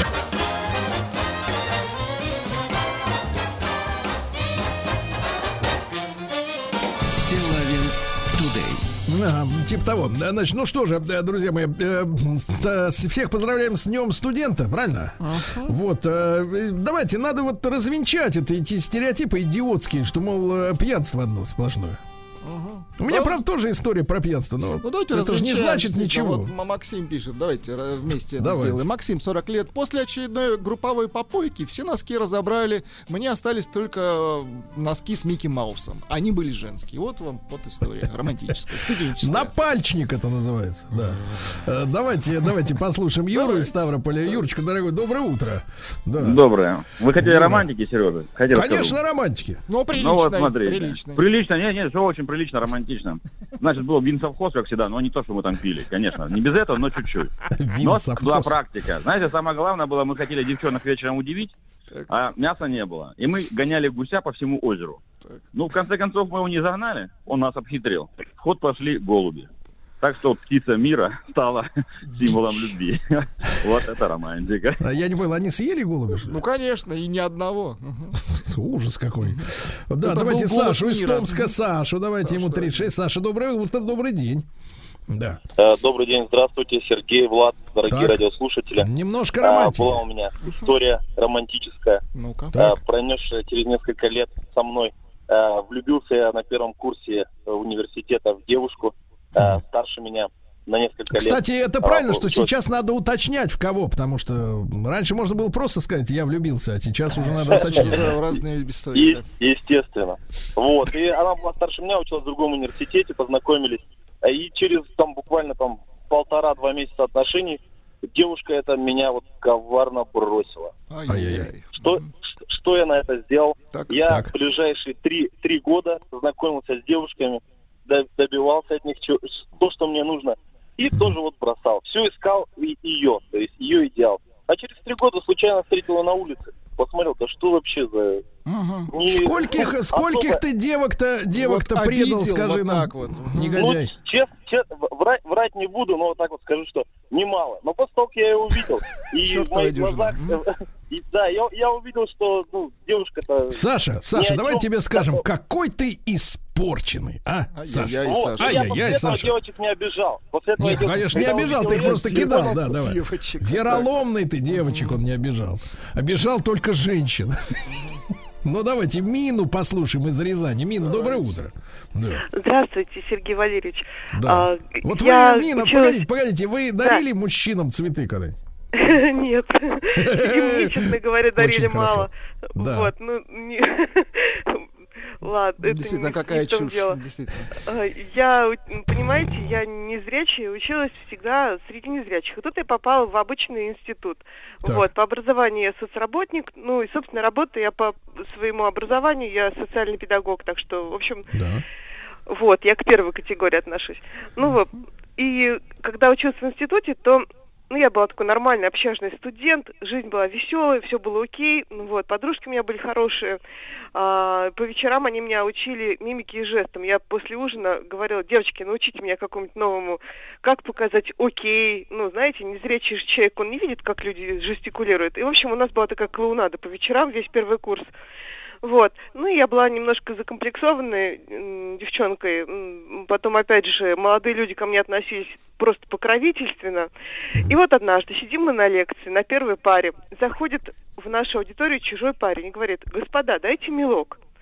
Ну, а наши говорят, а ты нам за это что? Он говорит, а я вам стих расскажу. Они говорят, ладно, окей. Он встает, а я сидела на первой партии, он встает прямо передо мной. Я не знаю, на кого он смотрел, но надеюсь, на меня. И читает стихотворение.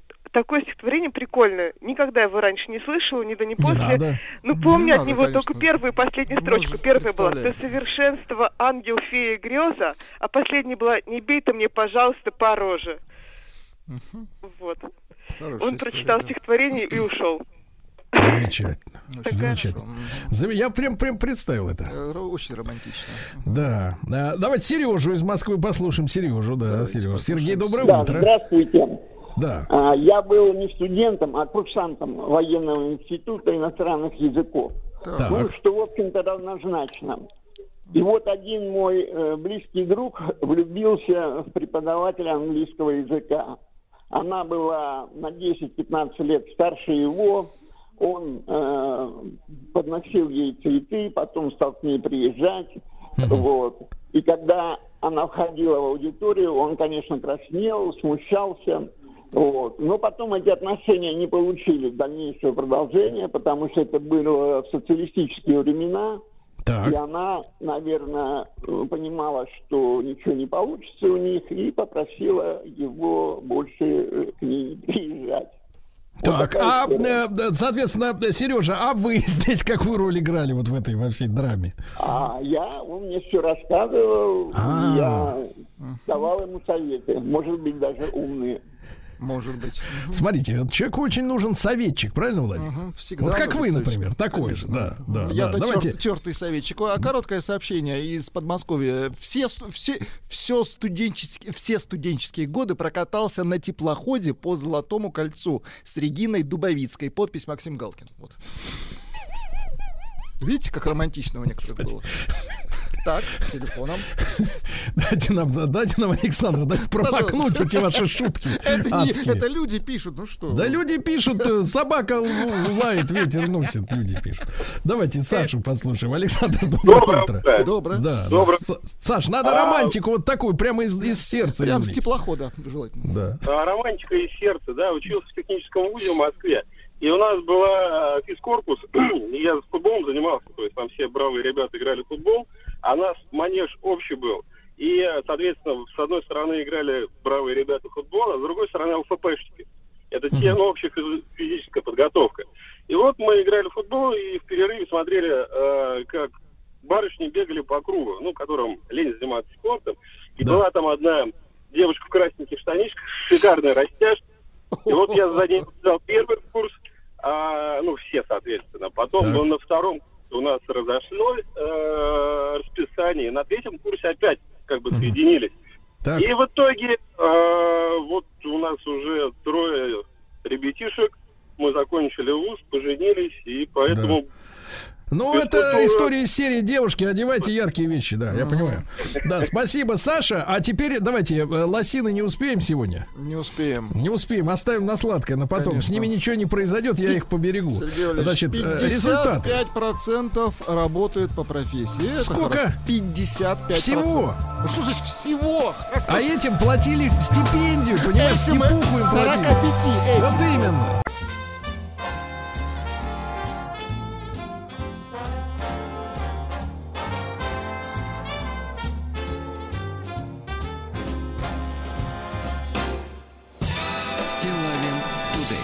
Друзья мои, сегодня у нас 25 января, и среди исторических дат, э, которые имеют отношение к сегодняшнему дню, э, день рождения э, Эдуарда Амвросиевича Шеварднадзе, да?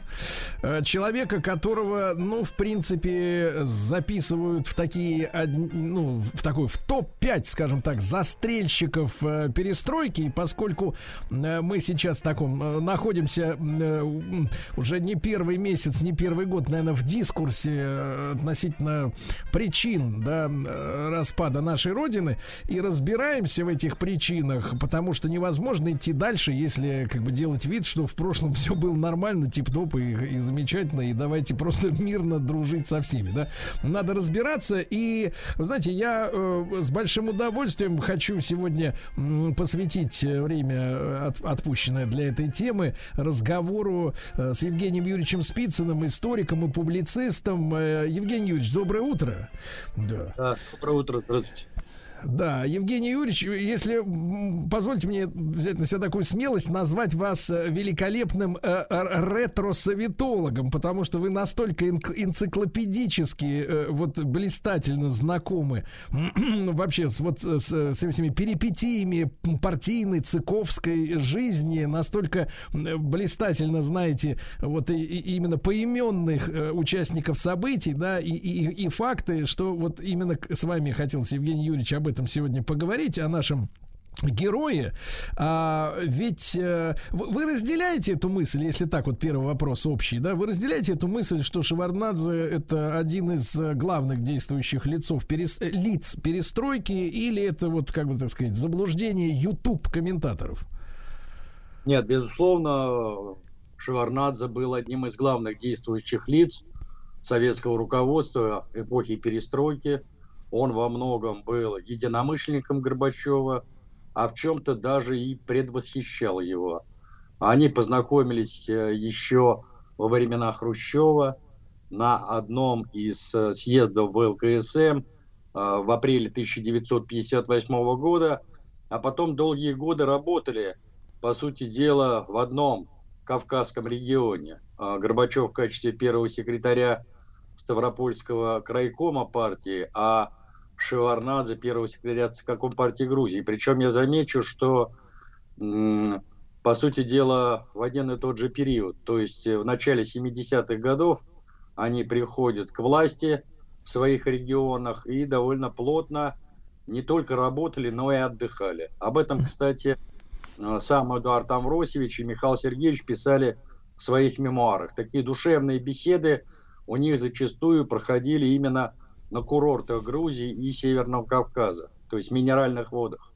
Угу. Евгений Юрьевич, а э, вот насколько, чтобы наши слушатели понимали, насколько это было нетипично для э, или типично для Советского Союза там э, конца 60-х, начала 70-х, что Шеварднадзе возглавил партию, ну и, соответственно, республику, да, получается, став первым секретарем ЦК Компартии Грузии, там, условно говоря, в 44 года, да? Насколько это был юный возраст для такой должности? Да вы знаете, 44 года это был уже возраст зрелости, и у нас было полно руководителей республик, краев и областей, которые еще в более молодом возрасте а, возглавляли свои регионы. Поэтому в данном случае Шеварнадзе не был каким-то исключением. И потом надо иметь в виду, что он практически сразу после войны начал делать довольно успешную карьеру сначала в комсомольских органах, а затем и в партийных органах. Причем я замечу, что ему в этом поспособствовали не только старшие товарищи, но и его старший брат Иппократ mm. или Гиппократ Шеварнадзе, который тоже был партийным работником. И еще во времена Василия Павловича Живанадзе, который был предшественником Эдуарда Амвросевича на посту первого секретаря и руководил республикой почти 20 лет, сразу после смерти Сталина, он был одним из секретарей Тбилисского горкома партии. То есть у него были хорошие стартовые условия для блестящей партийно-государственной карьеры. Угу. Евгений Юрьевич, а вот вы упомянули такие задушевные вечера, как говорится, на море, да, э, на курортах э, юга э, Советского Союза. А в этих мемуарах или в отзывах каких-то современников, свидетелей есть понимание, о, о, о чем беседовали товарищи на вот, глядя на закат романтический? Были ли какие-то политические планы или это были просто отдых двух мужчин достаточно молодых? Нет, нет, безусловно, они обсуждали и политическую ситуацию в стране, и в мире. Об этом писал сам Шеварнадзе, что прогуливаясь а, по берегу моря, по краешку моря, как он говорил, мы с Михаилом Сергеевичем говорили, что все прогнило, что так дальше жить нельзя, что, дескать, надо менять ситуацию в стране. Насколько он искренне отражал а, тогдашние свои настроения уже написав свои мемуары на излете перестройки, вот это большой вопрос. У меня есть, кстати, эти мемуары, более того, на них стоит автограф автора, потому что я немножко был знаком с Эдуардом Авросевичем, когда он э, в самом конце э, значит, 80-х, в начале 90-х годов э, еще проживал в Москве и занимался здесь общественно-политической деятельностью, в том числе созданием российского движения демократических реформ, вплоть до своего возвращения в Грузию уже после развала Советского Союза. Угу.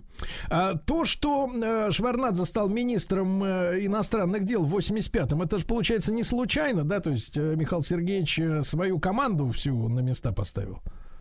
Естественно. Дело в том, что э, приход э, Шеварнадзе в МИД Советского Союза э, обдумывался им, безусловно, заранее. Почему?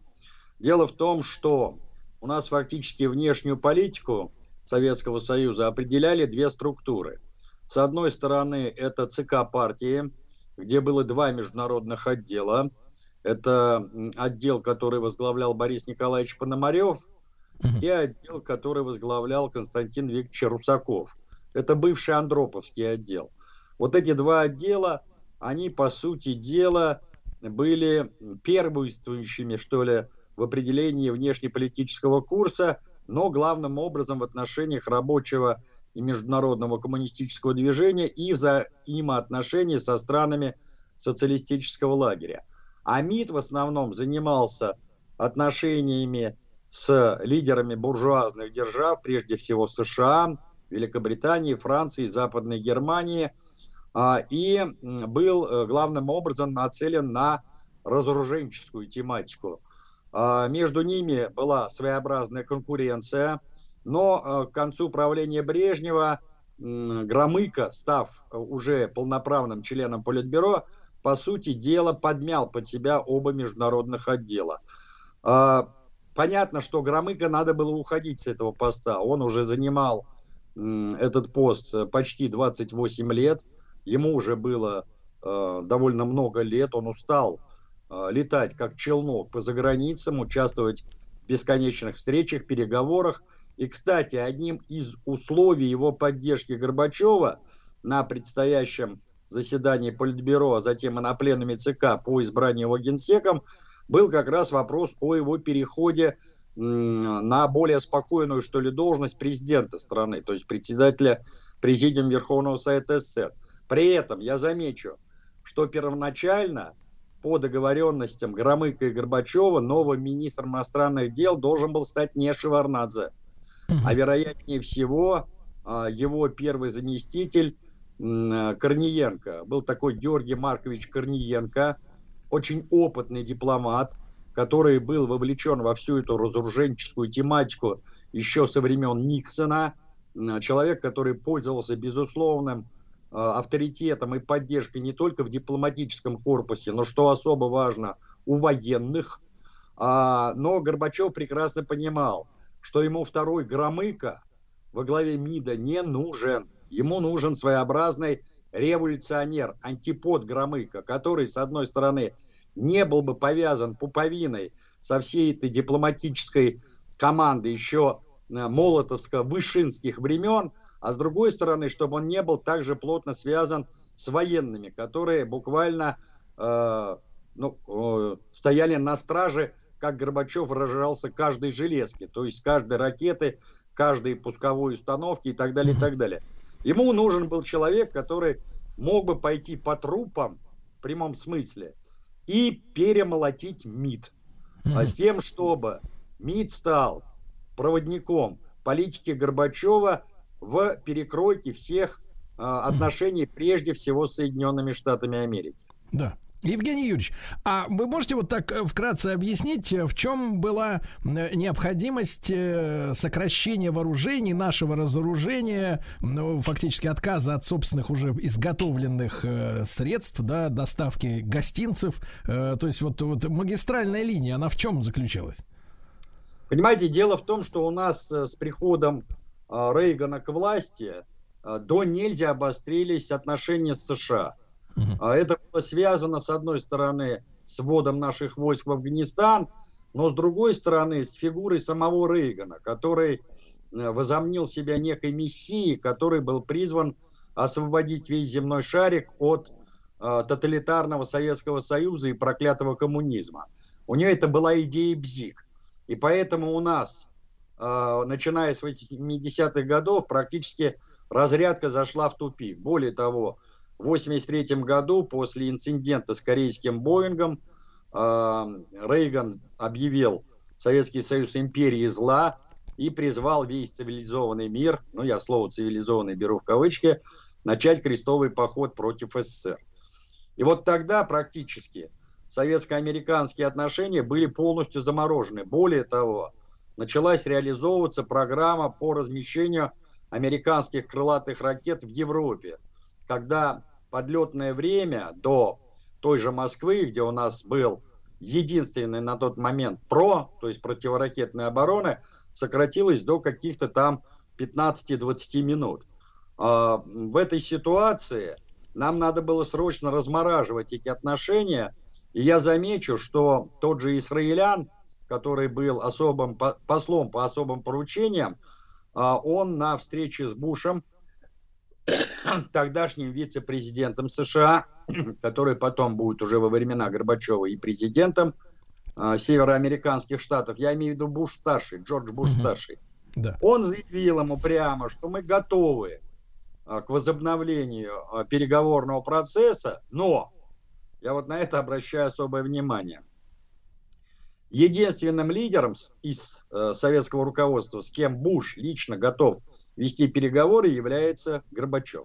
Когда Израилян э, в приватной беседе получил эту информацию, он говорит, я даже не стал доверять ее э, шифровальной связи, вылетел в Москву и пришел не к Горбачеву, а к Громыко. И когда он сообщил Громыко о состоявшемся разговоре, он говорит, меня поразила реакция Андрея Андреевича на мои слова. Он смотрел как бы э, в как бы вдаль меня, пропуская меня мимо Через. своего взора, а потом повернулся к окну, ничего не сказал и перевел сразу разговор на другую тему. Но именно вот после этой беседы э, у Горбачева и Громыка, э, ну, что называется, сошлись пазлы. То есть Громыко согласился поддержать Горбачева э, в вопросе об его избрании генеральным секретарем, потому что все тогда прекрасно понимали, что дни Черненко во главе партии и государства, они сочтены. И э, понятно, что Горбачев, когда пришел к власти, ему нужен был прорыв э, в советско-американских отношениях, и он готов был пуститься во все тяжкие с тем, чтобы стать инициатором этого прорыва. А мотивация, понятно была какая, что мы скопили такую громаду орудия, оружия ядерного, что э, наш мир можно уничтожить э, десятки раз. Но я напомню, что у Советского Союза к середине 80-х годов было 39 тысяч э, ядерных боеголовок. Причем часть из них были РГЧ, то есть разделяющимися головными частями. Но чтобы вы представляли, что такое одна боеголовка. Если вы поставите эшелон от Москвы до Владивостока и наполните его э, тротилом, э, это вот есть э, примерно один Э, заряд одной э, ядерной боеголовки. Ужас. Такова мощность а, Да-да, Евгений Юрьевич, а если посмотреть вот уже на итог деятельности Эдуарда Амбросевича в этом направлении, да, в разоруженческом, а, к какому балансу мы в итоге пришли к завершению существования Советского Союза там к 90-му, 91 году в этом плане? Вы знаете, первоначально у нас переговоры шли довольно успешно. И надо признаться, что первые договоренности с американцами, которые предусматривали взаимное, я вот это подчеркиваю, взаимное сокращение ядерных арсеналов, они были на пользу и обеим странам, и всему миру. Но э, затем э, мы стали делать уступку за уступкой. Ну, то, что касается, например, знаменитой тактической ракеты АК. Э, которое было создано в Коломенском машиностроительном объединении под руководством знаменитого нашего конструктора Сергея Павловича Непобедимого. Э, потому что это было выдающееся, уникальное конструкторское решение э, вообще во всей мировой конструкторской мысли. А затем мы стали, по сути дела, сдавать не только наши позиции в ракетном вооружении, в ядерном вооружении, в обычных вооружениях, но мы стали сдавать все наши геополитические позиции э, в мире.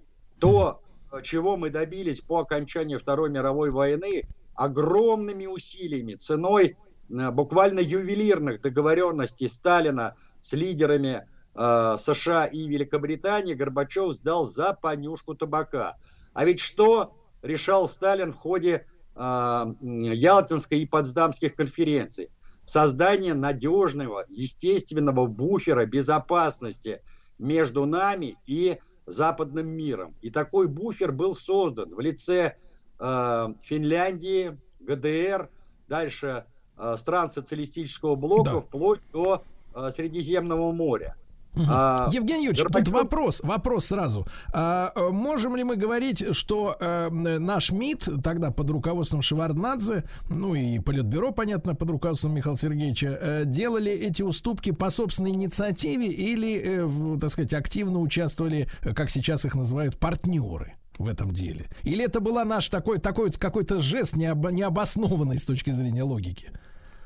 Вы знаете, мне кажется, что вот э, все инициативы, которые проявлял Михаил Сергеевич, э, они были, безусловно, необоснованы.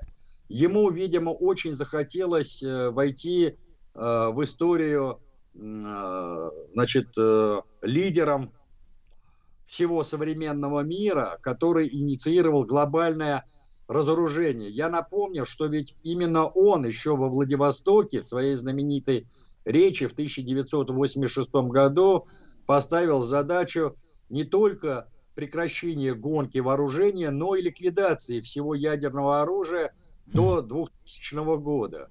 Но вот эти маниловские планы, вы прекрасно понимаете, не были реализованы, да и не могли быть реализованы в тех исторических условиях. Но вот эта идея фикс, она у него присутствовала. Более того, он ведь под это стал подводить теоретическую базу. Я напомню, что именно тогда, в 1986 году, вместе с Черняевым он сел писать свою знаменитую книжонку «Новое мышление». Э, На его манер, я выражаюсь, да, для нашей страны и для всего мира, где заявил о том, что для нас сейчас является в приоритете не классовые ценности, а общечеловеческие ценности. И вот под эту сурдинку общечеловеческих ценностей, идей конвергенции, по сути дела, и началась сдача всех наших завоеваний. а, Евгений которые- Юрьевич, Евгений Юрьевич, ну, как всегда, огромное вам спасибо за то, что вы были с нами. Еще одну страничку истории мы сегодня, э, так сказать, заполнили, да, в нашем сознании. Евгений Юрьевич Спицын, историк, э, публицист, э, советолог блистательный. Спасибо ему огромное.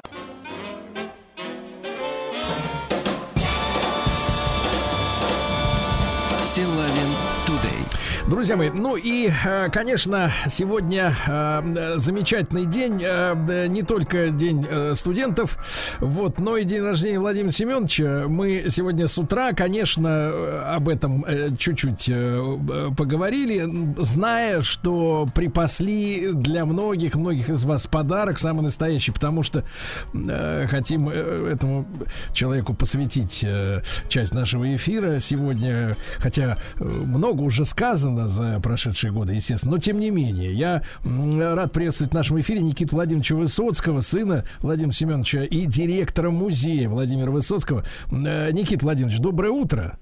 Доброе утро. Да, спасибо вам огромное, что вы с нами сегодня.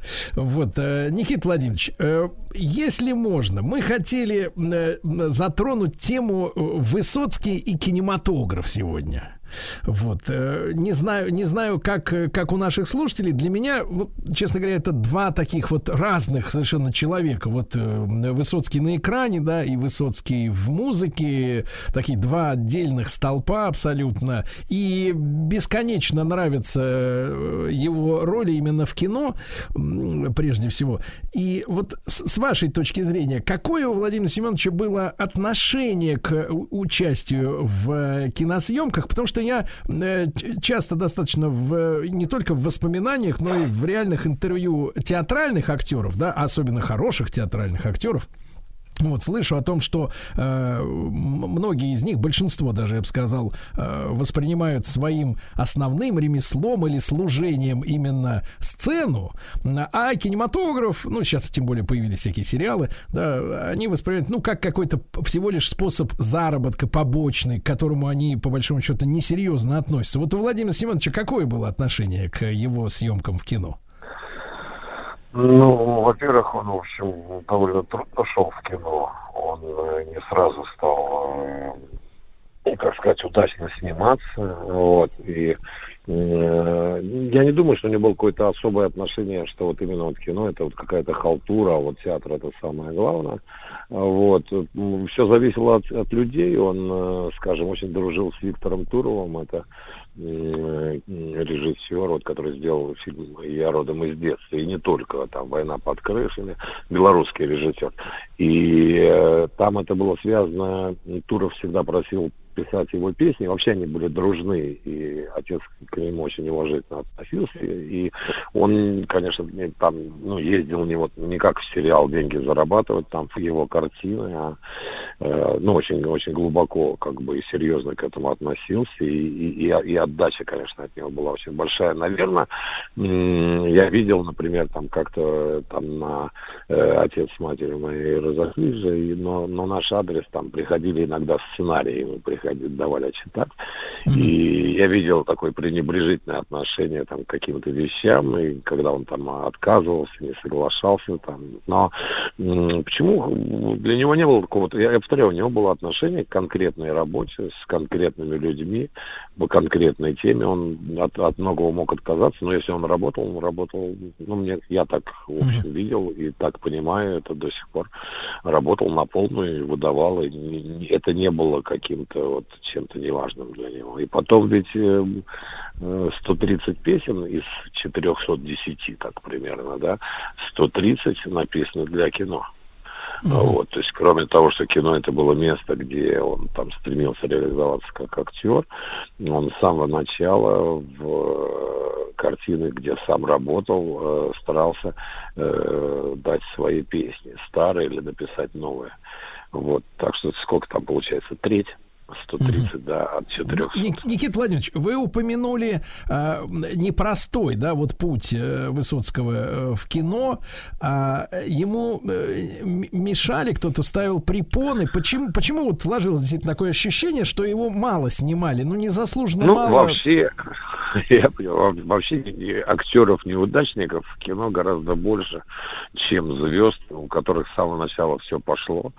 А, вот, и очень часто, ну, как бы это, ну, люди многие считают незаслуженно. Мне кажется, вначале его и в театре, и в кино использовали, ну, как бы, э, он был такой, не знаю, то ли вот э, Рыбников, но помоложе, там, я не знаю. То есть, не, его амплуа, то, что ему предлагало кино, но он был достаточно молодой человек, это было не совсем его, и, соответственно, это не очень хорошо получалось. И было довольно много проб, например, вот в первые там лет 5-7 э, его работы, после того, как он закончил институт, э, довольно много проб, которые он не проходил.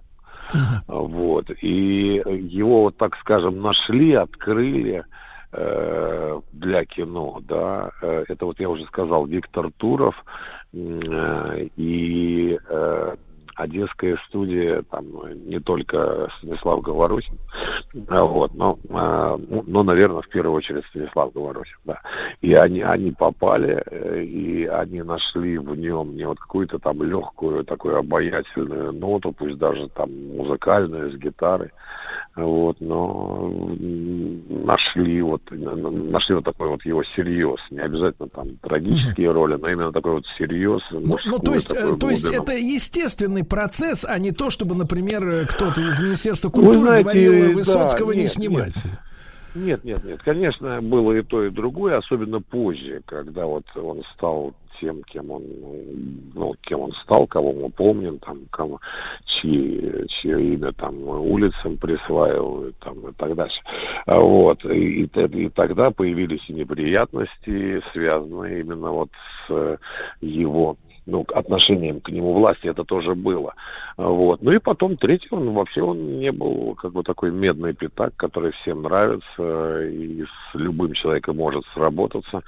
И у него была репутация такого человека, который, ну, что он сложный, что он проблемный. Ну, вот, там, э, так что было и то, и другое. Вот. Но в основном, в основном это было то, что, в общем, он серьезно к этому относился, и, и, и, в общем, далеко не все его видели э, в каких-то ролях, например, там вот он пробовался там на Остапа Бендера, да, у mm-hmm. Гайдая, ну, вот пробовался и не прошел. Э, Никит Владимирович, а э, были такие вещи, когда э, Высоцкий, ну, скажем так, получая роль, ну, допустим, не первого плана, да, а второго, вот настолько ярко воплощал, да, вот этого героя, что, может быть, у режиссеров и даже там у сценаристов или у приемной комиссии художественной, да, возникали вопросы, особенно если, если эта роль, например, была, как говорится, ругательная, отсылаясь, да, к Ивану Васильевичу. Ну вот, но я имею в виду, что, например, э, ведь он блистательно играл, э, ну, людей, скажем так, э, и антисоветских, да, и, и ну, было, в, да. в, в единственной, так вообще, извините меня, с женщиной ага. проводил время. Ага. вот, пришлось курткой стекло пробивать. Вот, вот эта история, что он, что он своим обаянием, энергетикой, да, придавал, в общем-то, персонажам, скажем так, которых, может быть, стоило бичевать, наоборот, вот какую-то симпатию, да, вызывал у зрителей. Это, ну, это, это я, я, я слышал такое мнение, но вы знаете, я думаю, что это такое мнение, которое появи, появилось уже после, намного, намного позже. Все и режиссеры, ну как бы, ну совсем дуракам не давали снимать. Э, ну как бы, чем лучше актер играет, тем это лучше для картины. А вот другое дело, что действительно у него там, скажем, вот Брусенцов служили два товарища, да, отрицательный персонаж, а сыгранный, в общем, и многие считают, что это лучшая роль Высоцкого, да, что и и какие-то там могли быть трения, но не из-за этого он действительно был не самым таким востребованным актером. В кино были это в то время актеры, ну, которые там снимались 3-4 там картины в год, не знаю, Джигарханян, условно говоря, да. А, вот, э, но нет, э, я думаю, что кино к нему относилось осторожно, да, вот, э, потому что он, ну и, в общем, достаточно человек вот с такой вот репутацией, да, непростой. Ну и когда позже это вот из-за песен, из-за того, что вот к нему такое неоднозначное отношение у властей. Вообще он, э, ну, он умел сходиться с людьми, умел работать. И э, я думаю, что вот эти вот э, роли, которые вы перечислили, они как сказать, после них отношение к нему там в кинематографе где-то там в худшую сторону не менялось. Вот. Он, он, он, он, он, он был профессионал, он старался сделать и большая и там не очень большая, отрицательная или положительная, старался сделать как можно, как можно, ну, как бы серьезнее, глубже. И когда это не получалось, он э, сердился, и сердился скорее вот именно на это. Вот, допустим, у него был конфликт с Метой, именно из-за того, что он совершенно по-другому видел картину, он не хотел, э, вот, чтобы она была такая легкая, как бы такая, э, вот, э, и такое немножко такая водевильная, да, он, он видел это совсем по-другому, и туда не вошли его песни, вот, и он, они просто поссорились, потому что они были друзья с Александром Наумовичем, это в конце жизни помирились, но в конце жизни отца моего, вот, но вот тем не менее такое было. Никит Владимирович, и вопрос может быть такой журналистский попсовый, но не могу не задать. А, у, у Владимира Семеновича была любимая роль? Ну вот э, вы говорите, служить, служили два товарища, это по отзывам уже специалистов, да, людей, как бы, которые со стороны, а он сам а, считал какую-то свою роль, ну, э, в которой сам он воплотился, ну вот действительно, э, с его точки зрения идеально и любил, может быть, да? Вот ну, вы знаете, я думаю, что и не одна, но другое дело для него было важно важно не самому состояться, но он командный человек в этом смысле. Ну, тогда такая школа актерская была, да? да. Человек приходил не как премьер там в театр или в кино, да, а он приходил в команду, он приходил в работу. И для него, конечно, важнее был успех картины, вот, но, э, скажем, э, ему нравилось работать с Туровым, я уже это сказал, его, допустим, да. эта роль танкиста Володи, он к этому хорошо относился, Брусилцов ему нравился, и интервенции, вот если вот о первых вот таких его годах в кино, так скажем, о 60-х годах, именно актерских. По песням все знают, что он очень благодарен был Говорухину вот, за вертикаль, вот, и был очень доволен тем, как это получилось, вот, а Э, в конце жизни, ну, он, э, ну, он, он, он уже как-то, может, немножко по-другому оценивал, но я видел, как он относился и когда вот и к роли, и когда она вышла уже на экраны. К картине вот э, место встречи и mm. телевизионное, но все равно же это кино, мы об этом да, говорим, да. да. Вот, и к, в маленьких трагедиях он к этому серьезно относился. Мне кажется, что и та, и другая роль очень да. удачная. Никит Владимирович, вам огромное спасибо за то, что вы сегодня с нами были. Да, Никита Высоцкий с нами.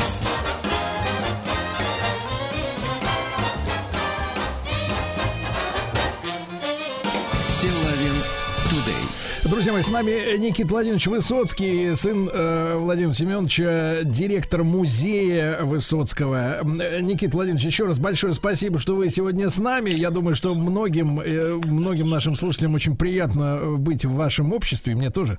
Вот. Э, Никита Владимирович, а если говорить о месте встречи изменить нельзя, я как мальчишка, конечно, сначала вот в моей жизни первое, с чем я познакомился с, в, в жизни Высоцкого, да, в биографии, это тот самый фильм э, «Место место встречи изменить нельзя. Ведь, наверное, не все, не все в курсе, что Высоцкий был, э, э, так сказать, э, по предложению Говорухина и постановщиком, да, в этой картине, да, в отдельных каких-то сценах, да, вот ну, расскажите ну, по-моему, об этом, про эту пожалуйста. картину про эту картину жестоко сказано, и про этот эпизод тоже, да, был момент, они Э, так договорились, и э, Говорухин должен был уехать на фестиваль. Вообще тогда выезд на фестиваль за границу это всегда было большое событие, не только там для э, киношников, для кого угодно, да.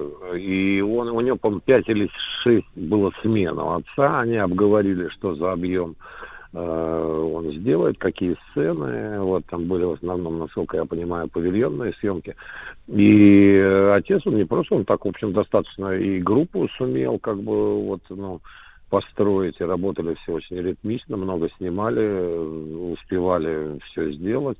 И, в общем, э, хорошо работал. Но там люди дальше начинают искать там с лупой, а вот эту картину, эту он снимал лучше или хуже, грубо говоря, материал, который выходил от Высоцкого по сравнению с тем, который делал, делала группа при Говорухине. В том-то и дело, что он правильно сделал, что он не стал снимать своего кино внутри кино, э, Говорухина. И, в общем, материал трудно отличимый. То есть он работал в том стиле, в котором работал Говорухин, и так прямо скажем, там не проявлялся. Он в этом смысле, я повторяю, он был человеком сложным, но он был человеком очень дисциплинированным. Он понимал и как бы и вот командность такой работы в кино, и э, понимал как бы свое вот место, да, актерское или вот на короткое время, когда Говорухин уезжал, режиссерское. Он умел себя подчинить э, как бы замыслу, и, и, и в этом смысле, да, и с Арапом, как вот я сказал, да, вот как Петр Арап поженил, он же отработал картину, он ее доделал, несмотря на Э, ну, как бы конфликт с режиссером-постановщиком. То есть, в общем, он, э, он не был тем актером, который там разрушал своим авторитетом какие-то замыслы там режиссера или ну, и не навязывал. А в этой картине, да, был такой эпизод, и он сделал, снял достаточно большой метраж. Так, в общем, там люди оценивают ее минут на 35 полезного времени, то, что он успел сделать. Никита Владимирович, а вот о командности и о, и о звездности, э, вот это ощущение, что ты работаешь э, в одной, да, в одном коллективе ради общего дела, а не тянешь э, одеяло на себя, это, это результат какого-то личного воспитания, либо такое образование давали тогда в театральных ну, ну, он, он учился в школе-студии МХАТ, думаю, что, в общем, это и сейчас как бы на словах декларируется, даже самыми вот такими звездами, скандалистами или там людьми, которые тянут таки на себя одеяло. Всем говорили, этого делать не надо. Вот Станиславский просил так не делать, требовал. А вот, э, ну просто ну, кому-то не в коня корм, а, а кто-то это воспринимает. Ну и время было немножко другое, все-таки оно было более вот такое, ну не общинное, но коллективное, да, коллектив многое значил, может, поэтому как бы людям было это, это, это больше понятно, чем сейчас. Сейчас мы все-таки такое, э, как бы такие атоминизированные немножко, там вот, да, человек, вот самое главное, вот я, я, я да, а все остальное как бы это вторично. Вот, тогда, может быть, было по-другому. Я не говорю, что, что хуже, что лучше. Но не он один. То есть это был общий климат. Люди так относились. Бывали ситуации, когда кто-то вот э, или вел себя неправильно, или вот действительно как бы ну, не признавал там вот свое место, как бы хотел другое. Э, в работе в кино. Вот. Но вообще многие, как бы вот, ну так, так это было устроено, так жизнь была устроена, так устроено было кино, и, в общем, Высоцкий в этом смысле не был каким-то вот единственным. Ну и потом характер, и он, я повторяю, он вообще относился, вот он говорил, что там, особенно последние годы жизни, про, вот, про, про профессионализм, да, что э, человек должен быть профессионалом не только в том смысле, что ему зарплату платят за то, что он делает, но он должен делать хорошо, уметь и э, владеть профессией, да, не, не права качать, ничего. Он говорил, там, чем отличается профессионал от непрофессионала. Там непрофессионал объясняет, почему не получилось, а профессионал ничего не объясняет, но делает. Да, вот это у него тоже, у него была вот эта жилка, и он, если он за что-то вот брался, и в кино ли, но и, ну и в кино тоже, да, он, он, он, он, он шел, шел профессионально к этому, он не был любителем таким, э, вот, или думаю, что в этом, в этом дело. Он понимал, что он звезда, суперзвезда, особенно там, ну, наверное, в 70-х, и, и, и то, что он ну, достаточно хорошо э, жил в сравнении, да, вот с, там, ну, условно говоря, с неким средним уровнем советского человека, он этим тяготился и считал это как должное или, в общем-то, в принципе, не обращал на это внимания? Ну, э, во-первых, действительно, он э, жил получше, чем э, средний человек в Советском Союзе. Ну, средний человек плохое слово, но так, в принципе, большинство людей, да. но, прямо скажем, он ведь к этому большинству, в общем, и не принадлежал. Это был да, звездой. Конечно. Он мог один э, собрать стадион, да, и, да. И, и, и таких людей Никита было не так много но, в стране. Но, но для него, вот если одним словом... Я не думаю, чувство... что он тяготился, он считал, что человек, который хорошо работает, должен хорошо получать и должен да, хорошо да. жить. Он, да. он не комплексовал на тему того, что вот да. у меня есть Мерседес, а у кого-то да, его нет. Да. У него был Никита Мерседес заслуженно. Ну, огромное вам спасибо за наш сегодняшний разговор. Никита Высоцкий, э, директор музея Владимир Семенович, был с нами в день рождения отца.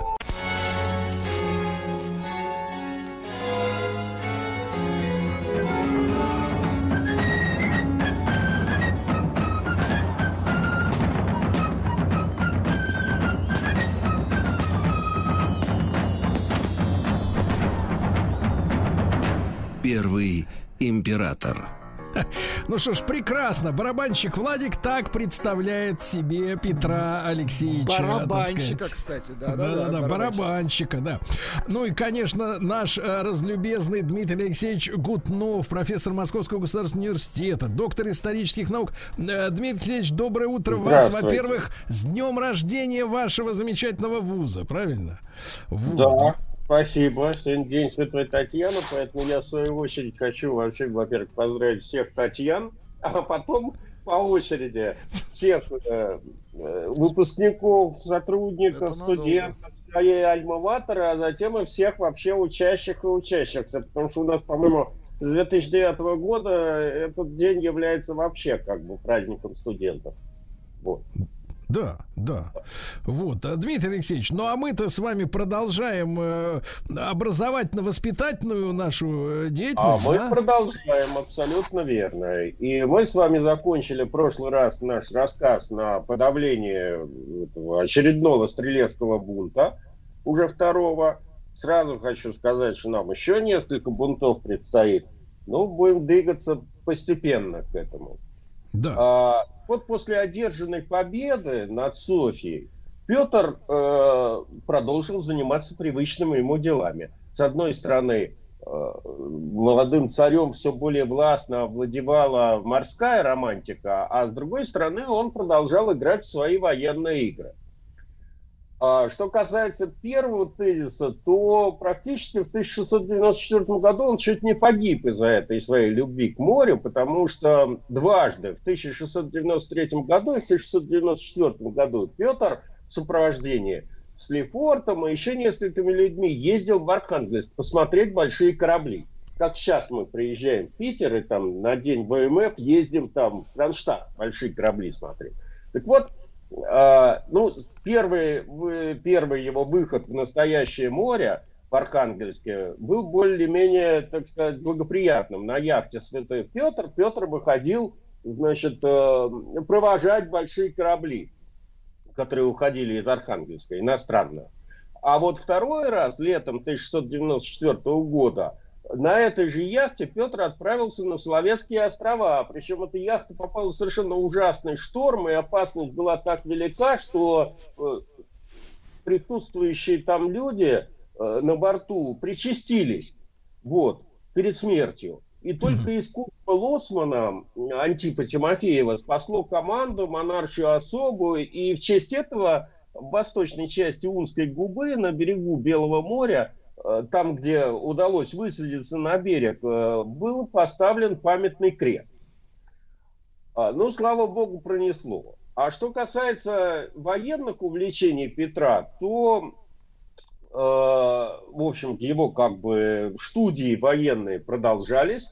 А они материализовались в так называемые, значит, эти коптерские маневры – там участвовали Кожуко, извините, не Коптерские, а Кожуковские маневры в селе Кожухово под Москвой. Э, это были многодневные учения в 1694 году, причем там участвовали не только потешные войска петровские, но и э, стрелецкие полки, там какие-то рейтерские полки с перемещением большой массы людей, вооружений, в общем, настоящие маневры значит, и воодушевленные результатами этих экзерциций, естественно, Петр хотел увидеть свою армию в настоящем деле. Благо, э, повода, в общем, для этого искать не надо было. Тут я вынужден э, немножко отвлечься от Петра и, э, значит, сообщить нашим слушателям о том, что к тому моменту Россия, хотя фактически не воевала, но находилась, находилась в состоянии войны с Османской империей. В эту войну Россия вступила, а, а, пополнив ряды такой антитурецкой коалиции европейской, а, которую еще заключил э, князь Голицын. Называлась эта коалиция «Священная лига». Туда входила Речь Посполитая, Венеция и Австро-Венгрия – и э, союзники наши. Во-первых, это была первая военная коалиция, в которую Россия вошла, так сказать, в своей истории, в новой истории. Во-вторых, в плату за участие России в этой войне э, э, союзники э, утвердили вхождение э, Восточной Украины в состав России, включая э, Киев на правом берегу Днепра, причем за Киев Россия еще и выплатила 100 тысяч золотых, по-моему, за это. Да дело. вы что? Да, и, э, собственно говоря, в обеспечении вот этого вот соглашения состоялись два похода еще князя Голицына. Как вы помните, они были неудачными. Я понимаю, что вы лично не помните, но они были крайне неудачны. Вот. А, значит, э, э, в 1687-1689 годах. Так вот, э, после этого боевых действий русская армия на Южном фронте не вела, но как бы вялотекущая война продолжалась. То есть не мира, не войны, а состояние, как у нас сейчас с Японией. Вроде как никто мир не заключал. Значит, союзники настаивали, чтобы боевые действия были продолжены, естественно, чужими руками, то есть русскими. Ну и вот э, тут э, как бы сошлось два обстоятельства. Петр хотел проверить боеспособность своей армии. Союзники были не против, чтобы Россия открыла, опять повоевала с Турцией. Вот. Ну и возник вопрос возобновления боевых действий. Стали думать, э, где же лучше ударить по туркам. Ну, поскольку опыт с взятием Перекопа Э, времен князя Голицына, который позорно оттуда вынужден был отступить, э, в общем, как бы не, не внушал больших надежд, то решили ударить на, по небольшой крепости в устье Дона, на выходе Азовского моря, который мы сейчас называем как Азов, а раньше крепость по-турецки называлась Азак. Вот. Э, крепость была не молодая и, грубо говоря, уже несколько раз подвергалась э, этому разрушению казаками донскими, которых очень раздражало ее наличие. Э, в 1641 году, если я не ошибаюсь, они даже ее овладели и просили правительство Михаила Федоровича принять Азов под свою руку. Но тогда в большой войне с Османской империей Россия была не готова, и поэтому этот проект был отклонен. Пришлось убираться во своясь, и правда, значит, донцы там срыли все крепостные сооружения, турки их строили заново. Так вот, тогда, в 1694 году, Петру казалось, что опыта вот этих вот маневров и штурмов своего там Плесбурга будет вполне достаточно, чтобы Азов взять. Но, как выяснилось, как показала история, Петр э, серьезно ошибался. Ни у него, ни у его генералов э, не было практического опыта, умения, чтобы овладеть этой небольшой турецкой крепостью. Э, русские войска спустились, значит, к этому Азову, обложили его, построили там эти все осадные сооружения земляные, но их потуги не, носи, не наносили чувствительного ущерба осаждавшим. Э, гарнизон крепости отражал вполне успешно приступы царских войск, а штурмовавшие город русские войска с недоумением наблюдали, как в разгар осады турецкие транспорты из Керчи по морю доставляли осажденным подкрепления, вывозили раненых, и, в общем, как бы ничего с этим было сделать нельзя. Поэтому 20 октября 1695 года к своему стыду и позору а, осаду Азова пришлось э, снять. Надвигалась зима. И тут, собственно говоря, э, Петр впервые проявил свои качества э, волевые, которые впоследствии сделали его великим государственным деятелем. А, в общем, оказалось, что неудачи не приводят его в уныние, а придают сил. И Петр сумел как-то трезво оценить собственные промахи, обдумать порядок своих действий и вообще обстоятельства, которые привели его к поражению – Э, осознал, что для взятия Азова нужны, во-первых, профессиональные военные инженеры, которые срочно были наняты в Австро-Венгрии. А, ну и кроме того, он понял, что без флота, который мог бы блокировать Азов с моря и воспрепятствовать вот этому всему безобразию с подвозу в крепость провианта и свежих войск, овладеть нельзя. Поэтому, вернувшись из похода, царь принял историческое решение. Он повелел строить флот. Э, строго говоря, э, первые корабли русского флота были заложены и спущены на воду э, на вертях Плещеева озера. Это Переславль-Залесский, недалеко от Москвы. Поэтому какая-то инфраструктура вот кораблестроительная, хотя и маленькая, там была. Надо иметь в виду, что на Плещеевом озере строились не настоящие корабли, корабли так называемой потешной флотилии, на, которой Петр собирался разыгрывать э, военные какие-то свои там маневры. А, Дмитрий Алексеевич, а, а что же у них было не настоящего-то? Маленькие, с маленькой осадкой. Ну, Плещеево озеро можно практически до половины дойти там по колено э, воды. Вот, э, значит, э, поэтому построенные там корабли, во-первых, не годились для настоящей войны, а кроме того, строить новые военные корабли на Плещеевом озере, а затем тащить их по гатям несколько тысяч верст к театру военных действий, представлялось нерациональным, ну, даже нашим костным управленцам времен XVIII века. Поэтому зимой 1696 года из Архангельска в Москву, в дворцовое село Преображенское, в разобранном виде была доставлена голландская скампея, скампея это галера, заказали ее в Амстердаме еще несколько раньше, в 1694 году. Это, а, Дмитрий Алексеевич, галера, на которой рабы, да, вот обычно? Ну, ну, там уже были не рабы, об этом мы с вами поговорим, когда будем говорить о Северной войне. Но, в принципе, да, галеры, на которых в, в, в турецкой традиции сидели рабы. Так вот, э, бригады плотников начали ее копировать. То есть ее разобрали по элементам, значит, стали копировать, и базовые элементы, которые требовали квалифицированной работы, делались в Архангельске и отсылались в Воронеж. Э, там эти галеры собирали, э, оснащали и спускали на воду получилась такая, скажем так, первый опыт у нас русской отверточной сборки образца 18 века. А, чтобы, так сказать, обшить эти галеры, естественно, значит, э, требовался материал, который рубили в Воронеже.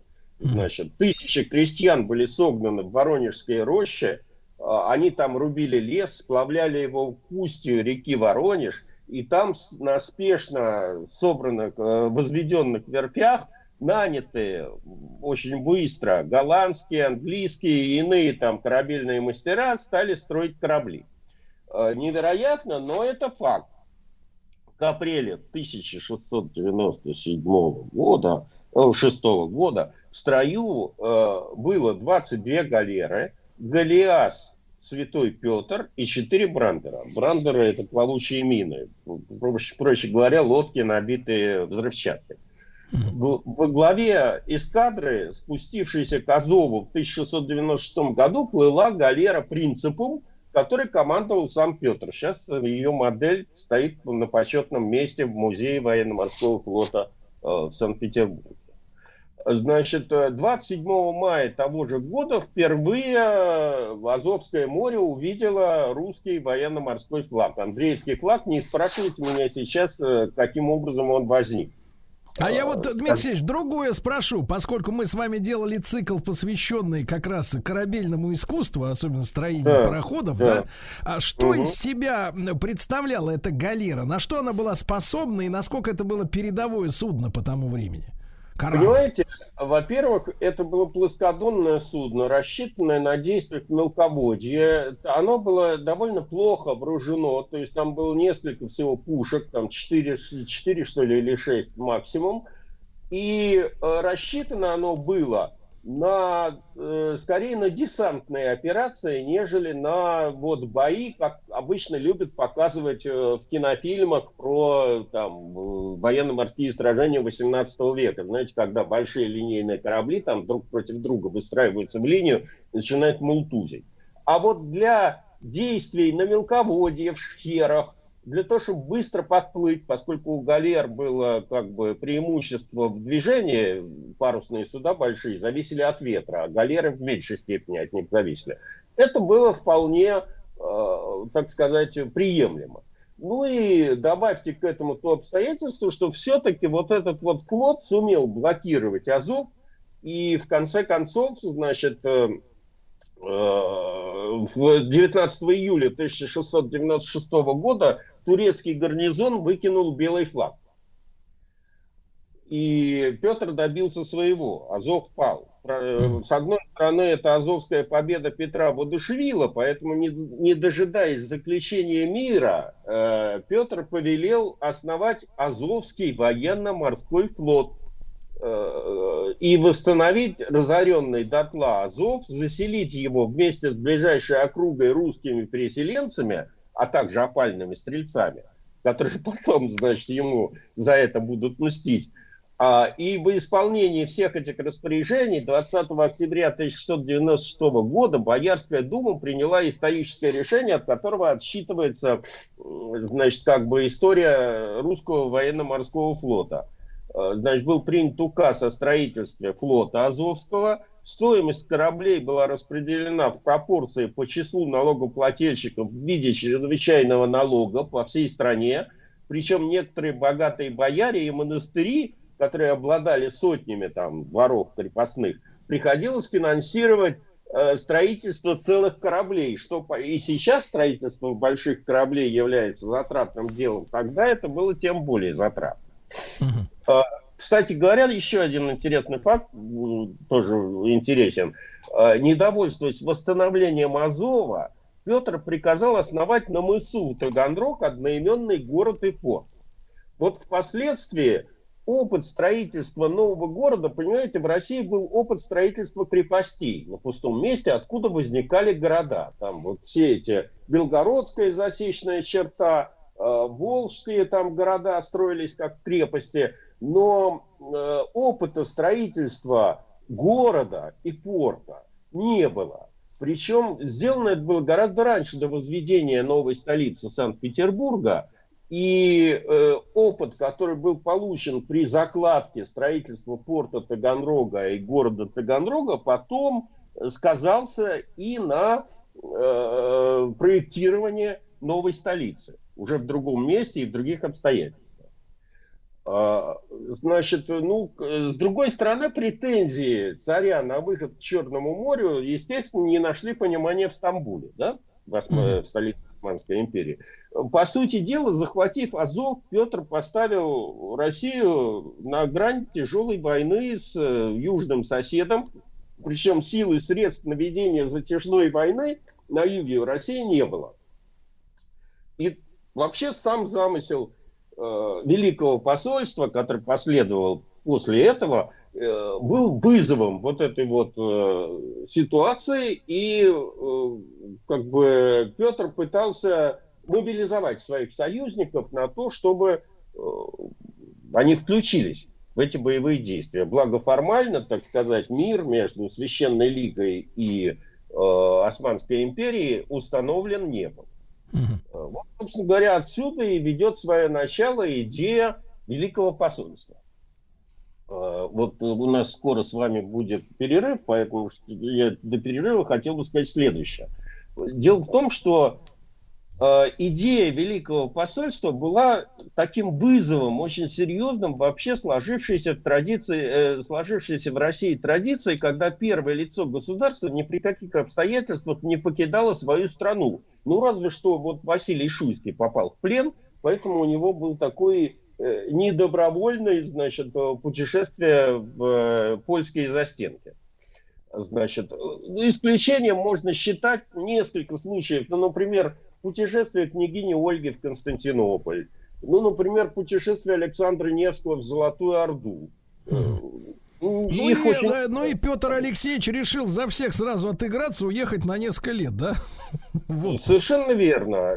А, друзья мои, друзья мои, а теперь э, по предложению Дмитрия Алексеевича Гутнова, профессора МГУ, который мы сегодня поздравляем, этот замечательный вуз э, с днем рождения, как и всех студентов, доктора исторических наук, по предложению Дмитрия Алексеевича перерыв.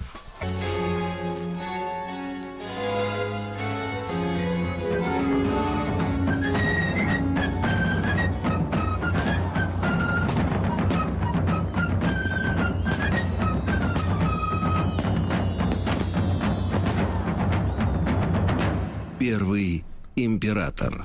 Итак, друзья мои, э, Дмитрий Алексеевич Гутнов, профессор Московского государственного университета, доктор исторических наук с нами. И вот Петр Алексеевич э, решил отгулять э, командировку за всех своих бывших и будущих товарищей. А, Дмитрий Алексеевич, да. вопрос-то важный. А кто вместо него на хозяйстве? Потому что ведь так вот можно вернуться, а там пусто. Значит, был такой человек, звали его Петр Юрьевич Рамадановский. Представлял из себя э, такую смесь, значит, э, старого боярина и рабски преданного Петру человека. Петр настолько доверял ему что, э, свою жизнь, что сделал его начальником преснопамятного Преображенского приказа, который в то время занимался этими политическим сыском и, э, значит, э, назначил его князем Кесарем. Сейчас бы мы э, назвали бы его заместителем или там человеком, который замещал его на престоле. Правда, забегая вперед, могу сказать, что Федор Юрьевич весьма своеобразно выполнял эти задания, ну, то есть свои задачи, но вполне, так сказать, справлялся с ними. Опять же, возвращаясь к Московскому университету. Дело в том, что э, имение Рамадановского находилось, значит, на Маховой улице, недалеко от того места, где сейчас находится вот старое здание Московского университета. Поскольку в отсутствие Петра князь Кесарь все-таки не решался сидеть на царском троне, э, он принимал просителей э, у себя дома, э, в своем имении имение представляло из себя не как мы сейчас представляем себе дворцы, там, как они в Петербурге, или даже или, этот, дворец Брюса в Брюсовом переулке, а, а такие вот дачи. Значит, все это утопало в садах, огородах за, высокими, э, за высокой оградой. И вот представьте себе картину. По утру, значит, выстраивается толпа просителей князя Кесаря, ждут начала присутственных дней, э, часов, э, значит, начинаются присутственные часы, открывается калитка, и из этой калитки выходит, значит, там бегает по двору медведь э, на цепи, ручной. И этот медведь имеет, значит, то есть держит в руках чарку водки. Обращаю ваше внимание, что чарка водки это не та чарка водки, как мы себе, рюмка, как мы ее себе представляем, это вполне конкретная мера э, жидкости в, э, в старой России. Ну, примерно-то, Значит, Дмитрий Алексеевич, мы люди-то взрослые с вами, сколько это так вот на грудь-то? Ну, четверть графина. Значит, э, у вас образы какие? Четверть графина, да. Графин это тоже не, не, не образно, этот самый, это, это мера жидкости. Вот, значит, дело не в этом. Дело в том, что медведь э, предлагал выпить э, чарку водки. Если человек пил, то его пропускали дальше. И дальше, так сказать, уже пока он доходил до присутственного места, он был вполне готов, чтобы развязать свой язык и подноготную рассказать этому Рамадановскому. Если он не пил, то его не пускали, понимаете? Угу. Такие Прекрасно. вот манеры были там на рубеже 17-18 века. А, кстати говоря, почему еще явление Петра в Европу было так э, удивительно для европейцев? Потому что те немногие послы, которые попадали из России в Европу, в общем, вызывали там недоумение. Ну, ну сами посудите. Значит, э, допустим, в 1682 году русский дипломат Симоновский прибыл ко двору Бранденбургского курфюрста Фридриха Вильгельма. Бранденбург э, это до 1709 года так Пруссия называлась. И, как говорится в документе, удерживал он его курфюрстра больше полутора часов своим упрямством и домогательствами, где ему курфюрстру встать, где шляпу снять и какие чинить самому, а каким ближним ему вопросы. А, отказывался целовать руку, и пить за здравие курфюрства яко, яко не коронованной особы. Э, ну, ясно, что после таких вот демаршей как бы общаться с русскими послами по тем временам особо никто не хотел. Вот. Так что, считая сегодня вот подобные истории, очень четко понимаешь, что в допетровскую Россию уже мучил вот такой вот комплекс э, превосходства в сочетании с комплексом неполноценности. Угу. А, э, а теперь царь изъявил желание не просто ехать за границу, но еще вдобавок пожелал ехать инкогнито под именем бомбардира Преображенского полка Петра Алексеева. И уже это обстоятельство э, как-то свидетельствовало об изменившейся цели миссии. Формально посольство возглавлял генерал-адмирал Франц Лефорт, руководитель главного дипломатического ведомства посольского приказа боярин Федор Головнин и думный дьяк Порфирий Возницын. А, предполагалось побывать в Австрии как главном сою, так сказать, союзнике антитурецкой коалиции, а также в Голландии, Дании, Бранденбурге, Англии. Вот. А, Дмитрий Ильич, а зачем же он, э, зачем же он прикинулся-то бомбардиром? А, вопрос открытый разные историки э, это объясняют по-разному. Значит, некоторые пишут, что в таком неофициальном статусе Петру было удобнее знакомиться с повседневной жизнью стран, где он э, проезжал. Другие говорят, что не являясь формальным лицом, уполномоченным вести переговоры, ему было легче договариваться, там разные неформальные соглашения э, проводить, и имел вообще свободу рук для многочисленных контактов.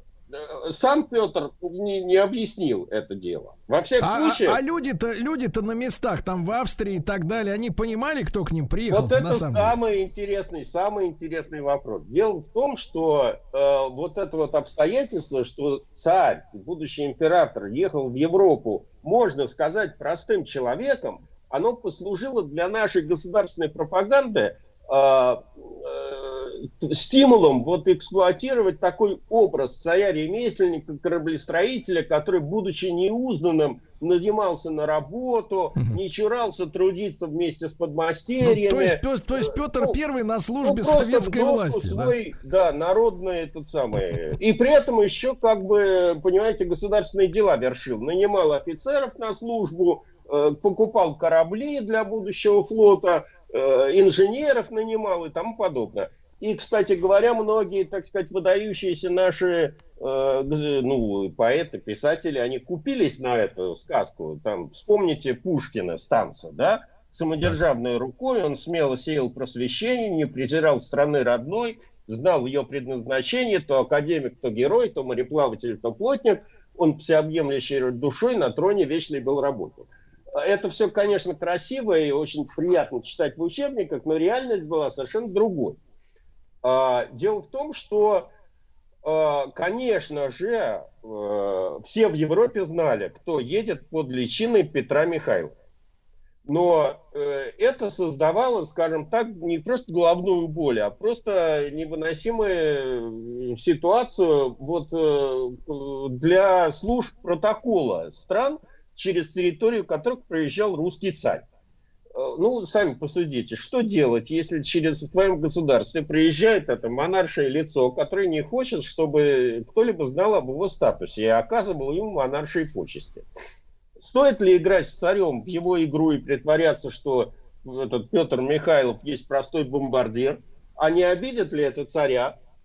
А может оказать тогда этому Петру Михайлову царские почести, но тогда надо своим объяснять, э, почему эти почести оказываются простому бомбардиру, одному из многих членов этой пышной свиты русских послов, чем он отличается от других и тому подобное. В общем, проблем возникала куча. А э, кроме того, аккурат прямо накануне э, отъезда Петра Петр столкнулся с э, несколькими попытками заговора против себя.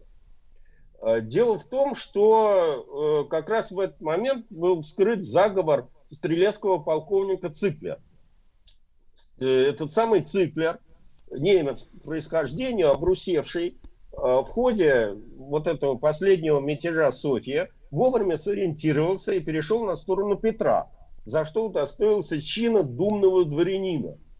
И совершенно непонятно, что толкнуло этого циклера, который, в общем, стал делать успешную карьеру при Петре, на организацию заговора с целью убийства царя. Да вы что? Да, он нашел единомышленников в лице родственников по линии жены Окольничева Алексея Соковнина и боярина Матея Пушкина, дальнего так сказать, родственника нашего великого поэта непосредственных исполнителей заговора, а, они хотели набрать среди сослуживцев этого циклера, среди стрельцов.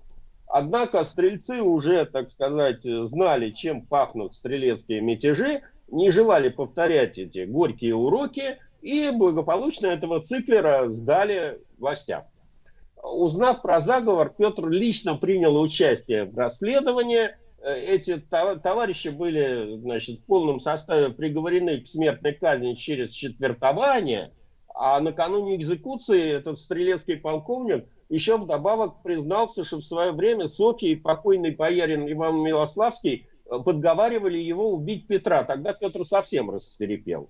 Велел выкопать гроб с прахом Милославского, отвезти его там Э, на свиньях, э, свиньях Преображенская, чтобы тот был свидетелем казни этого циклера.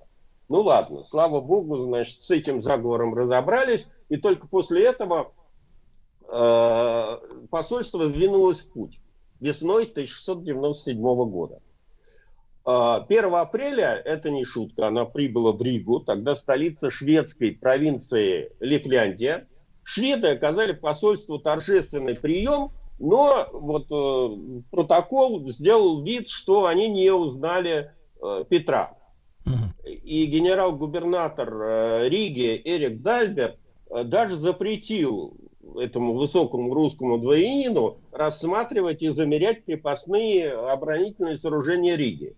И Петр, кстати говоря, был очень оскорблен таким приемом, а, это обстоятельство потом аукнулось в истории тем, что стало одним из формальных поводов для начала Северной войны. Да вы что? Ну, да, как бы, когда вот э, стороны а, обменивались нотами об объявлении войны, Петр, значит, все это припомнил, что ему не показали укрепление Риги в свое То есть вы мне не дали осмотреть, теперь я это заберу да. целиком, без замеров. Да. Ну, ну без, давайте, э, давайте скажем так, Дмитрий Алексеевич, без БТИ. Без БТИ. А, значит, э, зато ну, довольно быстро они через, через Ригу проехали, и коронованные особы и сановники других государств, через которые ехал Петр, это Курляндия, та же Пруссия, Бранденбург, э, Голландия, уже такой ошибки не допустили. И публично приняв послов, отдельно, секретно, с большими почестями принимали Петра. и удивлялись его, так сказать, манерам. А, Великое посольство, не останавливаясь, вот проследовало через эти все земли прямо в Голландию, которая по тем временам считалась ну, Да. наиболее Дмитрий, передова- Дмитрий ну, Алексеевич, нам сегодня с вами очень важно разобраться, а какие манеры выказывал царь?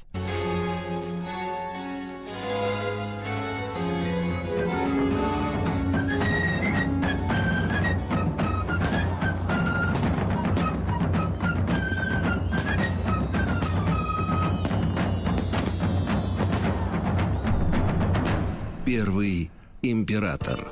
Итак, Дмитрий Алексеевич Гутнов, профессор МГУ с нами. Так вот, Дмитрий Алексеевич, э, какие манеры-то Петр э, Первый-то инкогнито явившийся в Европу выказывал? Вы так описывали Ну вот наших щас- предыдущих начну. дипломатов. Они такие, конечно, были такие ребята особенные. Ну, я э, по мере э, рассказа, естественно, сейчас буду касаться этого дела. Ну вот, например, Петр прибыл в Голландию. Он отделился от посольства в компании Лефорта, Кикина, Меньшикова. Прибыл в Амстердам на две недели раньше. Но опять же в голландской столице не задержался, а направился, как вы знаете, в небольшой город Зандам, который славился своими верфями и фабриками. И там устроился плотником к голландскому корабелу Линстурубе. Сейчас в Зандаме в связи с этим стоит памятник Петру. А, Поселился царь в доме у другого голландского мастера, кузнеца Герита Криста, с которым он был знаком вот э, со строительства. Этот Крист был командирован в Россию и строил там галеры в Воронеже. Так, вопрос, Дмитрий Алексеевич, а толмач-то у него с собой был? Он как с ними общался-то? Ну, поначалу, да, у него были какие-то толмачи, потом он сам освоил кое-какие языки и вполне сносно объяснялся с иностранцами. По крайней мере, знал немецкий, и немного знал голландский. Так вот, а, а, по поводу этого самого Герета Криста. Дело в том, что дом в голландском Зандаме э, в свое время сохранился, где жил Петр. А поскольку одна из дочерей Николая I, насколько я понимаю, стала королевой э, Голландии, она выкупила этот дом и сохранила его для потомков. Сейчас в Зандаме там музей. И его посетители могут по достоинству оценить как бы демократизм русского царя, который квартировал в совершенно малюсенькой коморке под сеновалом, где спал. Э, Причем спал он, согласно бытовавшей тогда в Европе моде, э, не, не на кровати, а в спальном шкафу. Был Это такой как? предмет интерьера. Так, так, так, так, так. э. Дмитрий э, Сидя? А, при, э, добавьте к этому, что, насколько я помню, рост царя был 2,5, 2, 2 метра 4 сантиметра. Давайте А, два с половиной. раз- размер ложа в доме Криста Так. где-то, значит, этот э, квадрат 150, 80 на 160 сантиметров, если верить музейному проспекту. Сам не мерил. Так вот, э, почему люди спали полусидя, сказать не могу. Э, Есть несколько версий на эту тему. Бытовало убеждение, что дьявол обычно забирает души людей во время сна. Так. Это казалось особенно спящих лежа, так как нечистый мог принять их за покойников. Вот чтобы не попасть в руки сатаны, рекомендовалось проснуться и открыть глаза. Э, Как казалось тогдашним обывателям, в сидящем положении это было сделать проще, чем лежа. И дьявол не ошибется. Э, Значит, э, в любом случае, вы можете себе представить, вот как Петр спал. Да, Дмитрий Алексеевич, а это действительно именно шкаф, то есть человек что, Ну да, залезал в шкаф, как... И Ну, прям за собой дверку дверь. закрывал. Да, две створки открывалось, и вот это выпадало вот это вот, значит, ложе, как бы в нем надо было спать. Значит, э, надо сказать, что Петр, несмотря на то, что, в общем, его инкогнито было весьма относительным, вполне честно отрабатывал свой плотницкий хлеб, э, хотя в Зандаме долго не задержался, опять же из-за растущей популярности, потому что слух о том, что у мастера Робби в подмастерьях ходит сам русский царь, э, сделал, значит, этот Зандам центром туристического этого самого паломничества со всей Европы. Э, Ежедневно в город съезжались тысячи зевак, которые глазели на высокого человека в э, рабочей одежде, который махал топором наравне с простыми работягами, и живо обсуждали увиденное. Причем публика сопровождала Петра, ну вот я не знаю, как э, эту, Бузову. Значит, э, то есть если он там шел домой переодеться, они шли за ним. А Потом они шли, он шел пропустить после работы с этими самыми докерами э, в местную, значит, пивнуху, выпить пиво. Э, Значит, они шли за ним. И, в общем, через две недели вот это вот пребывание в Зандаме Петру участие в этом реалити-шоу по- порядком поднадоело. И поэтому скрытно, опять же, никому не говоря, кроме самого этого Робби, а, они в компании с Менщиковым и Кикиным перебрались в Амстердам. А, Наглядевшись на манеры царя в Зандаме, э, голландцы подготовились к этому событию. Ну и кроме того, э, столица Нидерландов была несравнимо больше, чем Зандам. Затеряться там было легче. А, ну и кроме того, э, ему, э, значит, это как бы дали э, этого куратора со стороны бургами, бургомистра этого самого Амстердама. А, Так же, как и в Зандаме, Петр устроился плотником на верфь Остинской компании и участвовал в строительстве корабля Петр и Павел. Отсюда, собственно говоря, вот э, Петр и Павел очень часто были потом на русском флоте название этого корабля передавалось. Причем э, ничем он не отличался от других мастеров. Его называли попросту Петр, э, этот плотник Питер, э, и э, окликали его. Правда, потом туристы стали э, этим пользоваться и стали просто кричать и звать, чтобы он обернулся. Э, Плотник Питер, и там задавали какой-нибудь глупый вопрос. Да?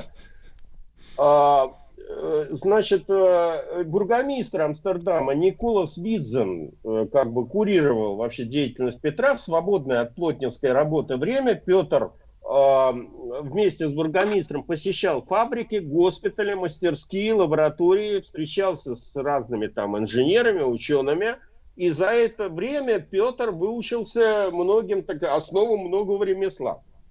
Он действительно научился чинить собственную одежду, э, умел точать сапоги, а у одного из местных зубодеров напрактиковался э, выдергивать зубы. И этим, кстати говоря, впоследствии уже став, ну, так сказать, императором, он наводил э, ужас на своих подданных.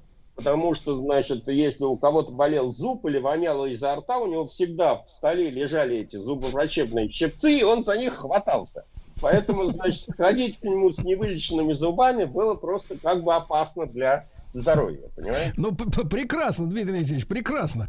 А мы продолжим наш цикл вскоре, друзья мои, посвященный первому императору в этом году юбилей. Да, ну и Дмитрий Алексеевич Гутнов, доктор исторических наук, как всегда, с нами. Прекрасно. Еще больше подкастов «Маяка» насмотрим.